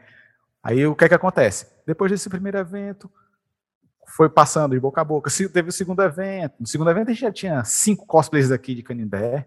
Tipo, no primeiro a gente não tinha nenhum, no segundo já tinha cinco, né? Eu, a, a, alguma, tinha duas meninas até minha aluna. E eu, caramba, tu veio de cosplay, que legal e tal. E sem, sem esse ponto também, o pessoal pensa que, não, para eu fazer um cosplay eu preciso estar perfeito, para estar incrível e tal. Estavam incríveis, é, mas assim, às vezes o cosplay, você só quer. Putz, eu gosto desse personagem, só quero me vestir porque é meio que um, uma homenagem que eu estou fazendo pelo personagem. Eu gosto tanto dele que eu vou me vestir dele, assim, muito nesse sentido. Né? É, tirar a ideia de muita. Hoje, a gente tem muita ideia de. O, o jovem tem muita ideia de, putz, não, é, não pode fazer esse cosplay por causa que é, é, é, louro, é magro, por causa disso, por causa daquilo, putz, besteira, aquilo, cosplay é para você homenagear o seu personagem, você tem que se vestir e mostrar que gosta dele pronto, né? Vem muito nesse é, é, é, trabalho de formiguinha, que para, para um evento crescer, quando você trata bem, quando você faz o evento com, com, com muito gosto, assim, ah, putz, só, só, só tende a, a, a ter o sucesso que teve perguntar, é, e depois de um certo, certa caminhada, vocês chegaram a rejeitar, tipo assim, por falta de espaço, algum estande que, se propôs a vir ou não? Quando, até quando eu estava lá, já estava, é, tipo, por exemplo, estande de vendas. A gente ficava num espaço ali próximo do auditório do IFCE, aí teve ano que não tinha mais como, não tinha como comportar né, o, o estande de vendas assim e tal. E foi rejeitado, assim, tal. Também tem a questão do, porque assim, quando vem um stand, a gente é, até, até determinado ano a gente dava alimentação e tal, mas chegou um ponto também que o evento foi crescendo a tal ponto que a gente não tinha como bancar determinadas coisas, né? Então, eu não lembro quando foi que aconteceu essa cisão de, por exemplo, eu, eu cosplays, cosplays a gente até o 2016, até o terceiro evento, no terceiro evento de 2016 nós nós alugamos ônibus para trazer cosplays de Fortaleza de graça. Normalmente os cosplays fazem caravana, é normal, é comum cosplays fazerem caravana, junta cosplay de região metropolitana de Fortaleza, eles deslocam ônibus e vão para os eventos, vão para Sobral, que tinha um evento aqui muito bom, vão para outra localidade, Maranguape tinha um evento muito bom também, Eventos bons aqui de, de, de, de, peso, acima de 500 pessoas, era Sobral, Canindé e Maranguape, que tinha na, no interior. Eu não desconheço o outro. É, Aí eles normalmente os cosplays fazem isso, eles locam ônibus. Só que no 2016 a gente queria, putz, vamos encher isso aqui de cosplay. O negócio tá ficando bom. A gente vinha com 600 pessoas do 2015, então vamos botar mil pessoas agora. De, alocamos dois ônibus, enchemos de, de cosplay. Eles vieram morto de felizes. Assim, a gente deu alimentação pro pessoal. Amaram, amaram. Aí é tanto que em 2017, ó, pessoal, vocês estão convidados, mas dessa vez vocês, vocês locam ônibus por vocês vocês fazem a caravana porque a gente não tem condições e tal. É, é muito nesse sentido assim tal. A gente deu um agrado para convidar e eles, quer saber, foi tão bom, a gente vai mesmo. E vieram de novo. Hum, tô ligado, tô ligado. É, é... Cara, amei o papo, achei sensacional. Para mim foi, acho que se não for o melhor episódio, vai ser um dos melhores. Eu amei mesmo, achei sensacional. Não lhe conhecia, não lhe conheço pessoalmente ainda, Valnício, mas já sinto que você é ser aquele cara brotherzão mesmo. Gostei muito da sua pessoa. Quero que você venha mais vezes participar com a gente. Tô, gostei demais. Vou só passar a palavra para os meus colegas aqui e depois lhe dou a consideração final aqui. Mas já de antemão, já agradeço demais pelo seu tempo. Muito obrigado. Meu amigo, falar com um cara desse é. dava para passar a noite. Mas a gente sabe que cada um tem seus corre e eu sei que também para ele vai ficar muito desgastante. A gente só tem de agradecer, primeiro por ter aceitado o convite, por ter nos trazido uma final de tarde, início de noite assim fenomenal, um bate-papo que a gente escutou muito nomes de anime que a gente não conhecia, a gente vai consumir. Muito obrigado por ser esse cara que propagou e propaga essa cultura. Muito obrigado por ser esse professor de excelência que encanta a sala de aula. Obrigado por ser essa pessoa e você sabe que eu lhe amo, meu chapa. Você é um cara fenomenal que Deus enviou para si uma pessoa iluminada que vai trazer muitos benefícios para a nova geração e faz isso daí com jogo, com anime, com essa animação que você faz e valeu, valeu por ajudar a gente nesse projeto. Muito obrigado, meu parceiro. Eu gostaria só de agradecer, realmente foi muito enriquecedor esse momento que a gente teve, né? E já batemos, acho que é até o, tempo de hora de todos os episódios anteriores, a gente já esperou aqui, porque realmente o papo é muito envolvente, é uma, a cultura geek é muito massa, né? E falar com quem entende, quem, quem difunde, quem, quem desenvolve, né? Porque o cara, para ser um, um criador de um evento, que pegou lá todas as dificuldades, é muito massa, cara. Eu, eu gostei muito de conhecer. Parabéns. Assim, porque não é todo mundo que tem essa coragem, essa ousadia de criar algo novo num canto onde. Tipo assim, o universo aqui no Canindé até então era nada. Tinham alguns, desculpem o termo, alguns gatos pingados aqui e acolá, né? Gostando disso. E você fez crescer, né? Um, tipo assim, um sentimento nas pessoas de que você não está sozinho. Tem mais pessoas aqui que gostam da, do mesmo gosto que você tem, né? Curtem, que consomem o mesmo conteúdo. Então, eu só queria lhe parabenizar. Você foi um, você é e foi um grande guerreiro no sentido de difundir uma cultura que não não se tinha noção aqui no Canindé, né? Até, até o okay, Foi 2000 e... Iniciou em 2014. 2014, ó. Até 2014 era só uns gatos pingados. A gente tinha grupos até, de certa forma, assim, excluídos, entre aspas, né? Então, só tenho de dizer parabéns, meu amigo. Parabéns mesmo. Obrigado. Bem, é, para fechar, né? É, eu estou muito sem jeito, porque quando o pessoal. eu fico muito sem jeito mesmo. Né? É, eu queria agradecer a, a, a, todo, a todo esse pessoal do Anime Campus, todos os organizadores, todos os organizadores, em especial, obviamente, a, minha esposa, a Wélica, ao Anderson e ao Pedro Júnior, que é o Wiki, né? Esses que a gente que estava mais juntos assim nesse sentido, mas vou é, agradecer realmente a já que nós falamos tanto de Anime Campus, agradecer a todos as, todas as pessoas que participaram, todos os participantes, todas as pessoas que ajudaram o Anime Campus, esse evento que hoje é um evento maravilhoso assim e tal. É, foram por, por essas pessoas, a, a, aquela pessoa responsável pela sala, eu não vou falar nomes, até lembro dos nomes, mas não vou começar, porque eu posso esquecer alguém e fica chato. Né? Aquela pessoa responsável pela sala tal, aquela pessoa responsável pelo, pela, pela alimentação, aquela pessoa responsável por alguma, por algo A ou B, assim.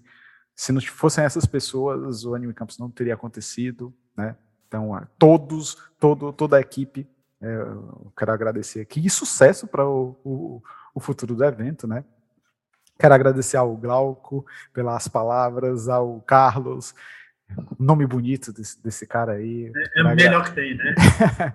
Quero agradecer ao Danúbio, um, um, agradecimento especial. Nada contra os dois, mas é porque esse cara, esse cara é, é incrível. Eu tive o prazer de trabalhar com ele é, e, é, e é um, um cara incrível, um amor de pessoa uma, fala muito de mim, mas é um profissional super exemplar também, sabe como envolver. Tudo que ele falou de, de mim é, é, é, pode botar no espelho. O cara sabe envolver uma sala também com, com algo muito mais complicado. Eu posso jogar um, um, uma imagem, eu posso jogar uma narrativa qualquer e vou jogando mais fácil. Ele vai com a mente, é com a filosofia, é botar o menino para pensar, é que o negócio fica difícil mesmo, principalmente no, no momento que a gente que, que a gente está vivendo, né? Você pega aí, puxar a, a, a, criticidade, a argumentação do aluno é complicado. Eu sou um fã desse cara.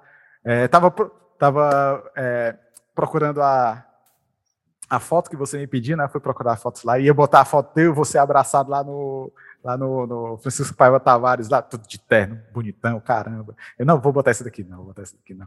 Enfim, é, o momento foi muito bacana. Né, foi. Passo, nem, nem percebi que tinha passado assim, já duas horas, se não me engano. Né? É, mas é isso, né? Quando o papo é bom, passa rápido. Fico muito feliz pelas palavras, tá? É, se vocês assim quando terminar isso aqui, vocês estão convidados a vir aqui em casa, assim. Sou muito caseiro, como vocês devem ter percebido. Vocês estão convidados para estar aqui em casa. A gente tem um, um, um grupo. De... Não, nós temos. Eu ia falar tinha, mas no, só acabou, só entrou em pausa por conta da pandemia. A gente tem um grupo de RPG aqui, é, que a gente joga D&D, quinta edição. A gente tem sempre, tem sempre uma galera que vem aqui para ficar jogando jogos de tabuleiro, assim, tal. Fica um convite aqui para vocês, para vir conhecer um pouco desse universo, assim, é, de jogos de tabuleiro. Espero até lá estar pintados os, os bichinhos bonitinhos. Esse daqui é de um jogo Sword and Sorcery. Daqui, Olha aí! Né? Um ogrozinho bonitinho. E aqui é o hobby, hoje o hobby é isso, é ficar pintando essas miniaturas aqui. E, e é isso, fica o convite, fica o agradecimento, e eu sou, sou muito feliz assim, por conhecer pessoas maravilhosas como vocês, e que Deus abençoe.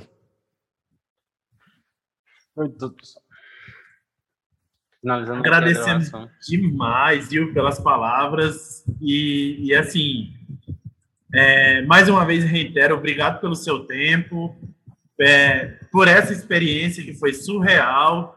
E aos nossos ouvintes e agora espectadores, que também vai, vai para vídeo também, né? É, agradecemos pelo, por acompanhar nosso conteúdo. Esse episódio vai sair, terão outros, nós iremos trazer o professor Valnício outras vezes. Quem sabe aí não vai rolar aí um quadro e até mesmo uma parceria contínua e permanente no nosso canal, nos nossos canais aqui. porque eu gostei demais da presença dele. A gente vai conversar. E é isso, pessoal. O Alquimia Inocência vai ficando por aqui. Agradecemos demais a todos por acompanhar nosso trabalho. Show, até mais. Próxima. Valeu. Valeu.